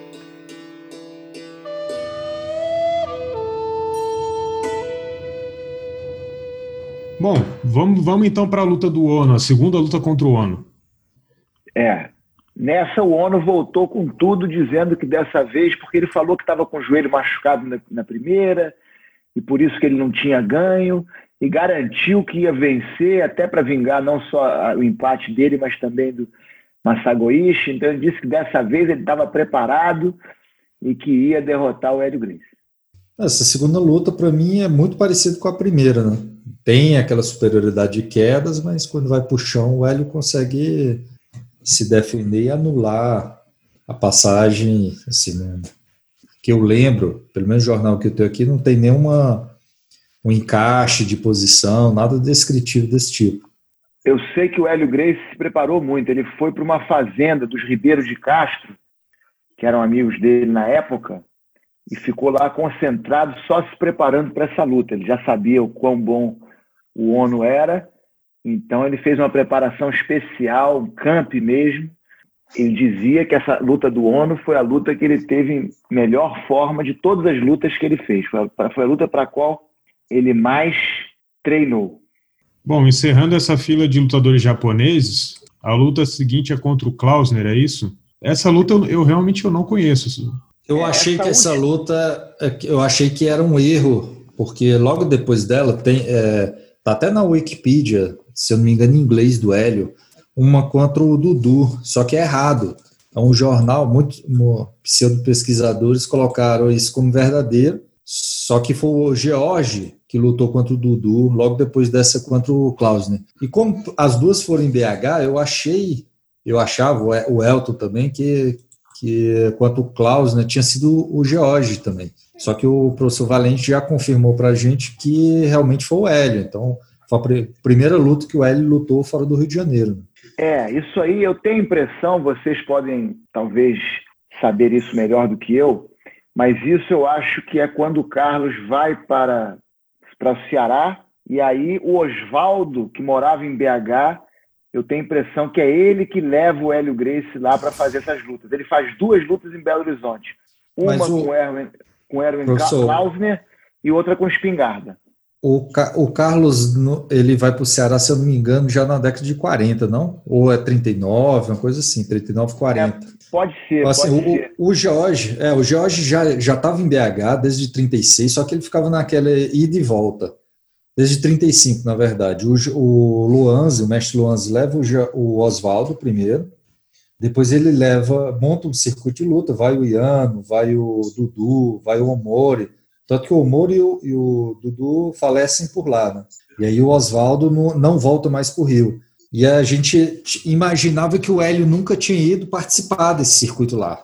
Mas o Hélio tinha uma amizade muito forte com o Luanzi. Tanto que quando o Luanzi vai para o Rio Grande do Sul, anos depois, isso já na década de 40, o Hélio vai já com a esposa, vai visitar o Luanzi por lá. Então, eles aparentemente eles tinham uma ligação muito forte.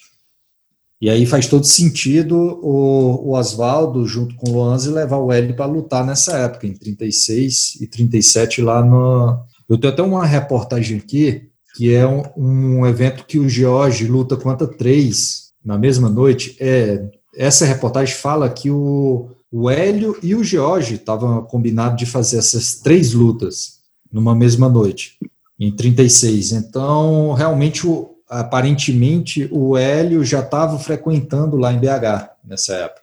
Então faz muito sentido ter sido ele mesmo. É, não, eu tenho, eu tenho certeza que foi ele, inclusive, não só ele me falou, mas está no livro dele, um livreto Super-Homem Brasileiro, escrito pelo José Amádio, e, e, aqui no arquivo de jornais, recorte de jornais do Hélio Grace, tem recorte da, das duas lutas que ele fez, ele me contava que fez em Belo Horizonte. Essa do Dudu, não. Quando eu li isso aí, como você classificou, os pseudo pesquisadores publicaram isso, eu fiquei muito surpreso, até porque ele foi desclassificado e eu sabia que ele não aceitava esse tipo de regra, então me pareceu muito estranho. E ele nunca tinha falado sobre isso. Agora, Klausner e Espingarda foram duas lutas que ele fez é, em Belo Horizonte. Inclusive, eu tenho um jornal aqui é, sobre a luta, inclusive, que cita que esse espetáculo foi promovido pela Academia Loance, como vocês aí falam. Então, foi um espetáculo que aconteceu lá em BH e o Hélio Grace venceu ele em 16 minutos também por chave de braço. Aqui a descrição da luta diz o seguinte: dizia primeiro que a diferença de peso era de 30 quilos entre os dois. Então diz a luta que durou 16 minutos, todo um primeiro round de 10 e mais 6 do segundo. Agradou plenamente a numerosa assistência que compareceu ao ginásio do Pai Sandu. Foram 16 minutos de delírio para o público, delírio provocado pelos golpes rápidos e imprevistos, desfechados pela musculatura ágil e vibrante de Hélio contra a força herculeia de Klausner. O estoniano foi um contendor sempre corajoso e tenaz para o brasileiro. Só lhe sobrava força e peso com que se escudasse ante as arremetidas de Hélio, faltava-lhe, porém, destreza e vivacidade, sobretudo fôlego. Nos primeiros minutos da pugna, ainda procurava revidar a ofensiva, mas mais para diante, entretanto, fazia da defesa sua maior arma de combate e acabou sucumbido a um armlock formidável. Então essa foi a luta dele com o Klausner. E aí a próxima foi contra o Espingarda. Esse Espingarda, se eu não me engano, venceu o Oswaldo. Eu tenho a impressão que ele era é, funcionário do Circo Queirolo. E eu não sei se foi no Sul o Oswaldo tem a impressão que perdeu uma luta para ele. E o Hélio. Não, foi empate. Aqui, foi empate? Foi, no Rio Grande do Sul. No Rio Grande do Sul, isso. E aqui diz que ele, na época, espingarda, o famoso atleta do circo Nerino. E, então, essa foi a luta do Hélio Grace com o espingarda. Eu não sei como o Hélio Grace venceu essa luta, mas ele a venceu também. Dizem que o espingarda treinou com, com o Conde Coma, né? O próprio Conde Coma, né? É, a, a cronologia, olha só, é interessante. A cronologia aqui, eu tenho um jornal que fala dia 22 de 6 de 36, anunciando que tanto Hélio como George vão lutar contra três adversários na mesma noite. Mas aí, por algum motivo, Hélio não luta, porque no jornal seguinte, do dia 23, é, na verdade, um jornal da data do dia 23, fala só, da, só do George. Ele lutou contra Gerôncio Barbosa, Antônio Roque e José Amorim na mesma noite, ganhou dos três. Então tinha muito desses espetáculos. Só que eu imaginava que o jornalista, por algum motivo, tinha se enganado. Então nunca considerei que o Hélio estava lá em DH. Então aqui fica bem claro que o Hélio estava participando ali. Foi um ano antes da luta com o Klausner, né?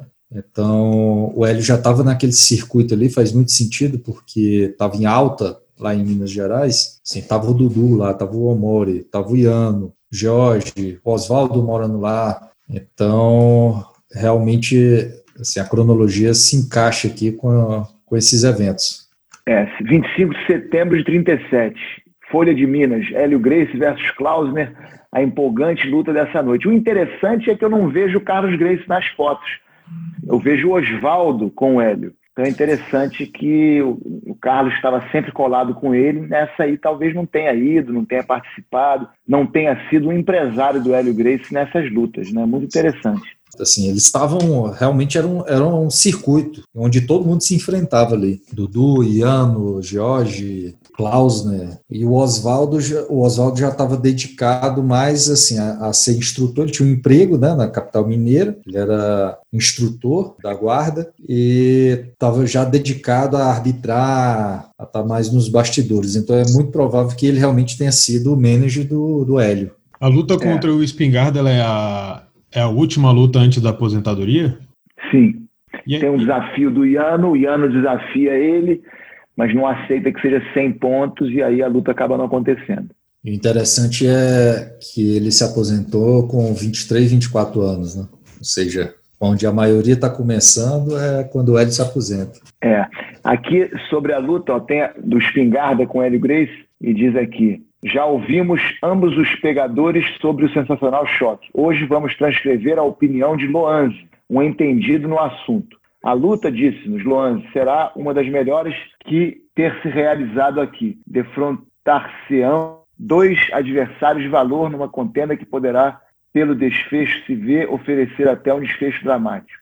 Aí diz, na luta de hoje, Hélio Grace se despedirá da cidade de vez que, no momento, não tem adversário indicado o seu choque com o Iano não poderá ser realizado por não terem chegado a um acordo. Então você vê, esse desafio do Iano era para ter acontecido lá em BH também. Então ele passa uma temporada em BH lá com o Oswaldo, nesse circuito de lutas lá, onde ele faz essas duas lutas com o Klausner e com Espingarda, e aí volta para o Rio. Diz aí a última luta dele dessa jornada. É, eu, vou, eu vou até especular, talvez o, o como a o profissionalismo saiu do Rio de Janeiro e foi para Minas Gerais, então praticamente acabou a luta no Rio de Janeiro, a aposentadoria dele talvez foi até ligada a isso. Ele queria voltar para o Rio de Janeiro e não tinha mais circuito. Então se aposentou, largou, porque todas as lutas realmente estavam lá em BH, estava o Mossoró, todos aqueles lutadores, tanto que o Mossoró morava com o Omori, né? Então isso durou até final de 38, mais ou menos, lá em Minas Gerais. Acabou a luta no Rio de Janeiro. Então, se ele voltou para o Rio de Janeiro,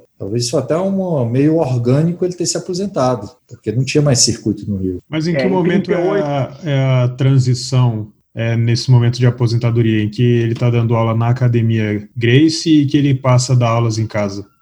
Então, Abrantes 30... vai até 40, né? 40, 39?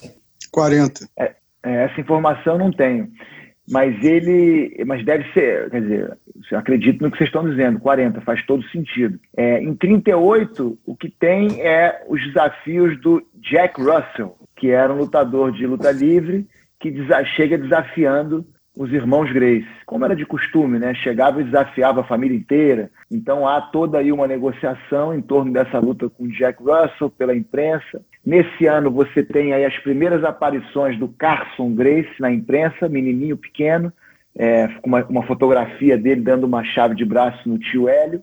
Na época ainda tinha o nome de Eduardo.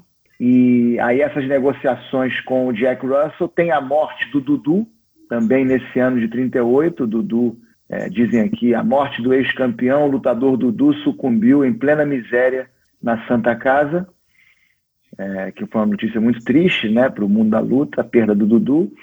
E aí, logo depois, a aposentadoria do Hélio Gracie em 38, e ele dá uma, uma entrevista para o Globo, justificando essa aposentadoria, dizendo que se mantia é, disposto a enfrentar qualquer adversário que tivesse alguma dúvida, mas em particular e sem alarde na imprensa. Ele não queria servir de escada para ninguém e que se alguém tivesse alguma dúvida podia fazer uma visita e ele se colocava à prova, mas não em público. E aí o Carlos, até 38 o Carlos está bem ativo promovendo campeonato, até porque ele promovia o brasileiro de jiu-jitsu e luta livre amador, até 38, você acha? A partir de 39 você já vê o Carlos se afastando um pouco das lutas, ele vai, se eu não me engano, em 40, entre 40 e 42, eu não tenho precisão da data, eu acho que tem até no livro da Reiga, tem a data de que ele vai, quando ele vai para Fortaleza. Mas é mais ou menos por ali, no final, na virada de 40. E aí. É, aí que fecha a Brant. Mas se vocês me perguntarem a razão pela qual o Hélio Gracie se aposenta, é claro que ele fala dessa questão de não haver adversário e também de estar decepcionado com o profissionalismo né, e a, as lutas muitas vezes serem marmelada, mas eu acho que também tem a questão afetiva aí. Eu acho que foi quando ele conheceu a dona Margarida, esposa dele, a primeira esposa dele, e ela vinha de uma família abastada e que certamente não via com bons olhos essa questão de luta, que aqui diz Hélio Grace de lutadora industrial, então que ele se tornaria um industrial, e realmente ele trabalhou com o pai da, da, da esposa dele no início e tal, então eu acho que pode ter alguma coisa a ver com essa com esse, com esse relacionamento dele com a Margarida. É, em 39 acontece uma coisa que eu acho muito, muito importante na história do jiu-jitsu, porque que Kotani vem ao Brasil em 1939, uma missão da Kodokan, né? E o Hélio Grace ele participa de uma dessas demonstrações fazendo randori com o próprio Kotani. Nesse evento, são enviados é, alguns lutadores da Jukendo, que era a Federação de Judô e Kendo, ficava situada em São Paulo, e existe um jornal japonês que fala que após é, esse encontro do Hélio Grace com o Kotani, é, o Hélio Grace ele fala que ele quer participar de uma competição da Jukendo, aí já aposentado das lutas profissionais, né?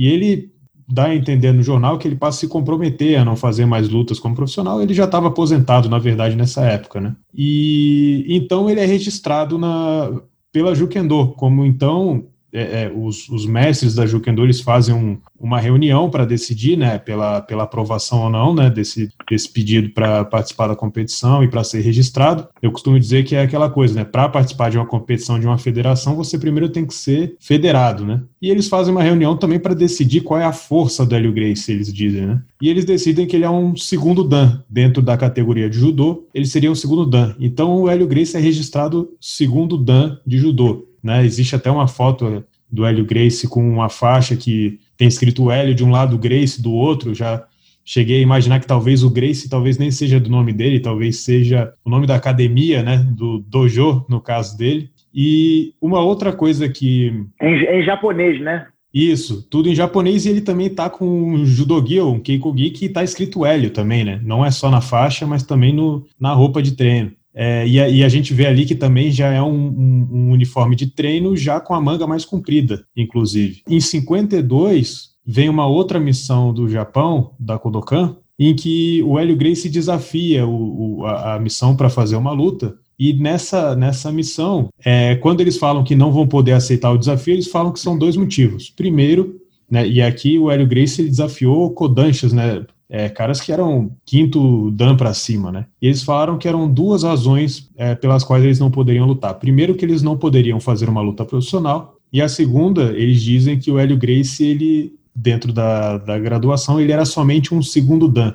Então, isso dá aí um, um suporte a essa, essa, essa matéria mais antiga da, do jornal da comunidade japonesa falando desse registro do Hélio Grace. Para mim, é um momento muito emblemático, porque poderia imagino eu, acontecer do Hélio Grace e dos irmãos Grace resolverem, eventualmente, se juntarem ao grupo do judô e aceitarem essas regras dos japoneses. Só que não. O que acontece não é isso, e, e, e realmente é um, um desses momentos que, na minha concepção, são decisivos, eventualmente, para a construção do que a gente tem, que, do jiu-jitsu que a gente tem hoje, é, perpetuado até hoje. Né? Exatamente. E até na, é, quando eles estiveram lá, depois eles foram é, na redação de alguns jornais na época, em São Paulo, o Hélio e o Jorge juntos nisso, nessa época, né? É, junto com Kid Prates, Kid Prates, era um cara que andava com eles também, um promotor de lutas e tal, foram à redação do jornal,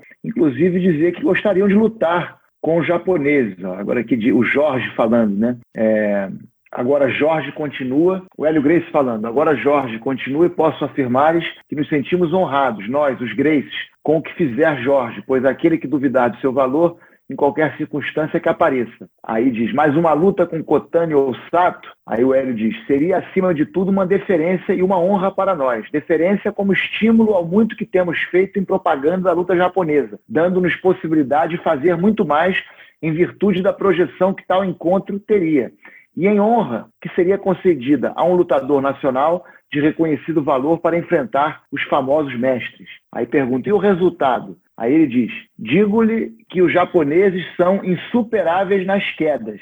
Quanto ao resultado, tenho a maior certeza que Jorge honraria o nosso nome e a nossa pátria. Aí o Jorge interviu. Vi a exibição dos japoneses, concordo com Hélio mas só me convencerei numa luta, a nossa moda, com a decisão por golpe, abandono ou mesmo pontos. Exibição sem vaidade, posso garantir que, a nós, que nós fazemos é exibição sem vaidade. Ele está falando agora das demonstrações, né? Posso garantir que a que nós fazemos é mais emotiva, mais movimentada, com mais frisson. Mas uma luta, sim, seria a minha maior alegria. Nós temos trabalhado tanto pela difusão do jiu-jitsu no Brasil. Custa-nos tanto a convencer todos do valor da luta japonesa como meio de defesa pessoal e desejo tanto que seja difundida num país como o nosso, em que o uso de arma foi abolido ou deve ser, que uma luta contra Kotani ou Sato seria a suprema propaganda para a nossa difusão. No entanto, os japoneses não podem lutar como profissionais.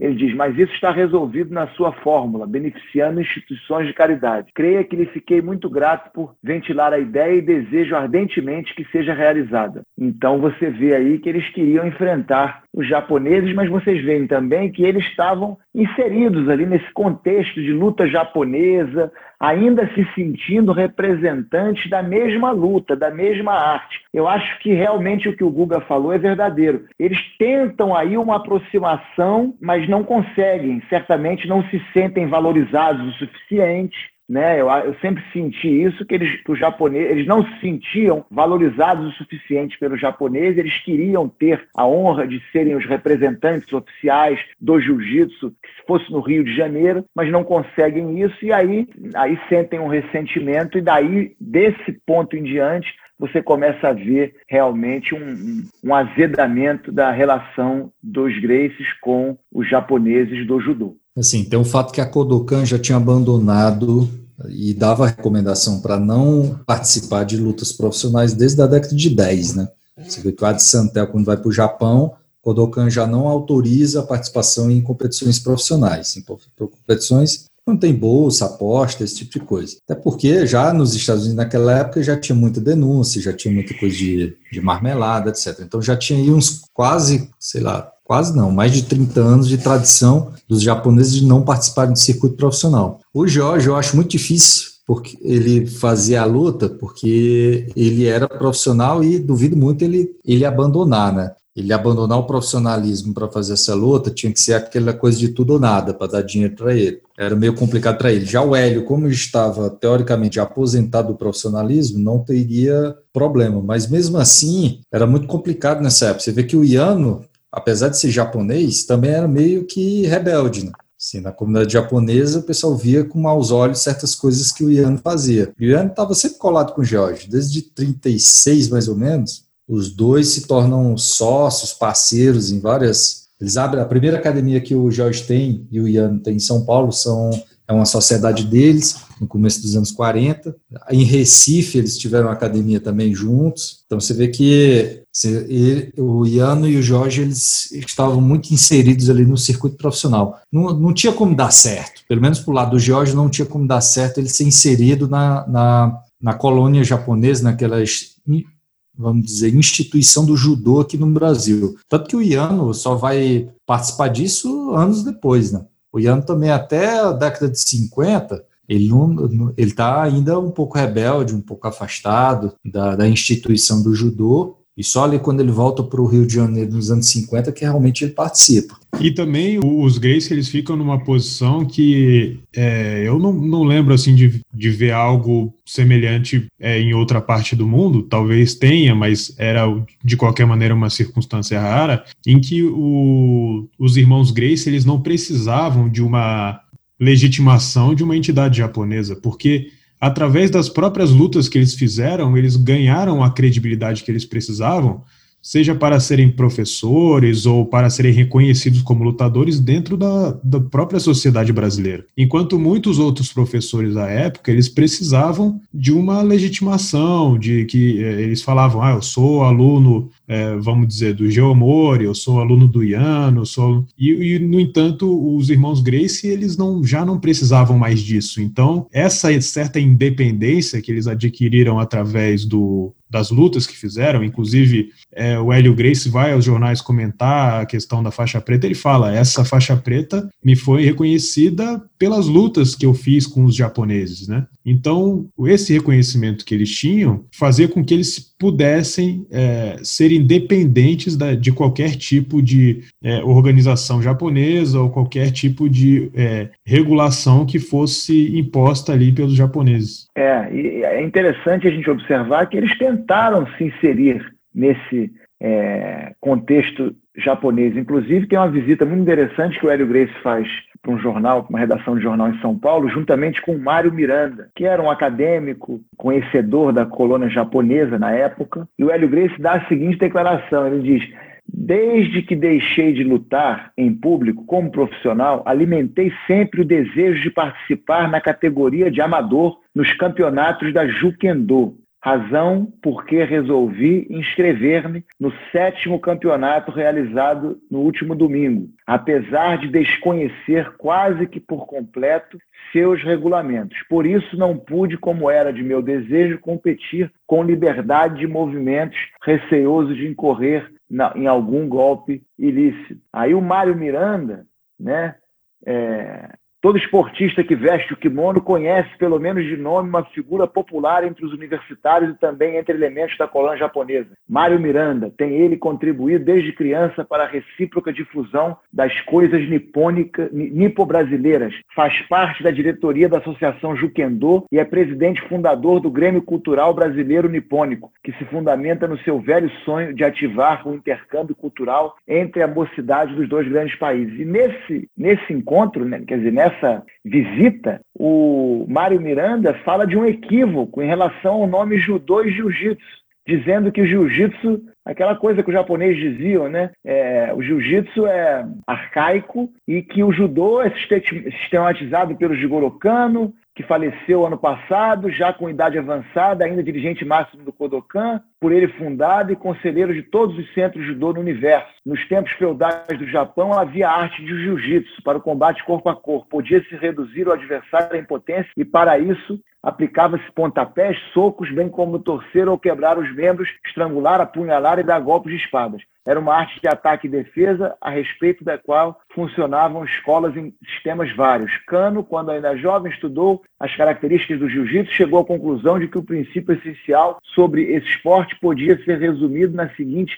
definição: coordenação da força moral e física, para tirar dela o máximo rendimento e assim obter o melhor resultado. Depois de ter estudado as formas de ataque e defesa predominantes, Kano reuniu os métodos típicos, formulando um sistema, judô, ensinado atualmente no Kodokan, centro de onde, deri de onde derivam representações por todo o universo. Animado com o êxito que logo obteve esta fundação, prosseguiu Cano nos seus estudos até alcançar seu objetivo, que era demonstrar a aplicação dos princípios do judô na educação física e na educação moral. Na atualidade, dizia Cano, muitos são os esportes em voga, a maioria deles, porém, desenvolve uma parte do corpo com o detrimento de certos órgãos internos. É oportuno recordar mais estas sábias conclusões do saudoso mestre, continuou Mário Miranda. O ideal da educação física consiste em combinar o desenvolvimento equilibrado do corpo sem causar prejuízo algum ao organismo. E enquanto se procura melhorar o físico, deve-se igualmente procurar a perfeição moral. O judô preenche, portanto, o aforismo básico da educação do homem, mens sana in corpore sana. Então você vê que aqui, ele ao lado do Hélio Gracie já dá essa explicação toda de judô e jiu-jitsu e o Hélio Gracie ali junto com ele,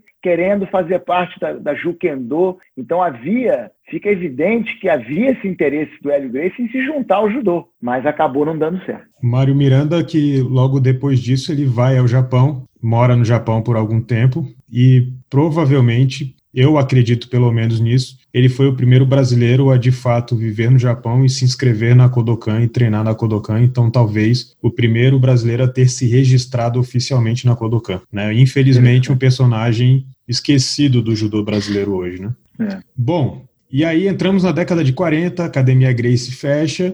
É, como que é, é esse processo até o, até o Hélio Grace começar a dar as aulas em casa? porque ele parece então, que vai tentar explorar outras, outras coisas e tal. Ele passa que... uns anos longe, né?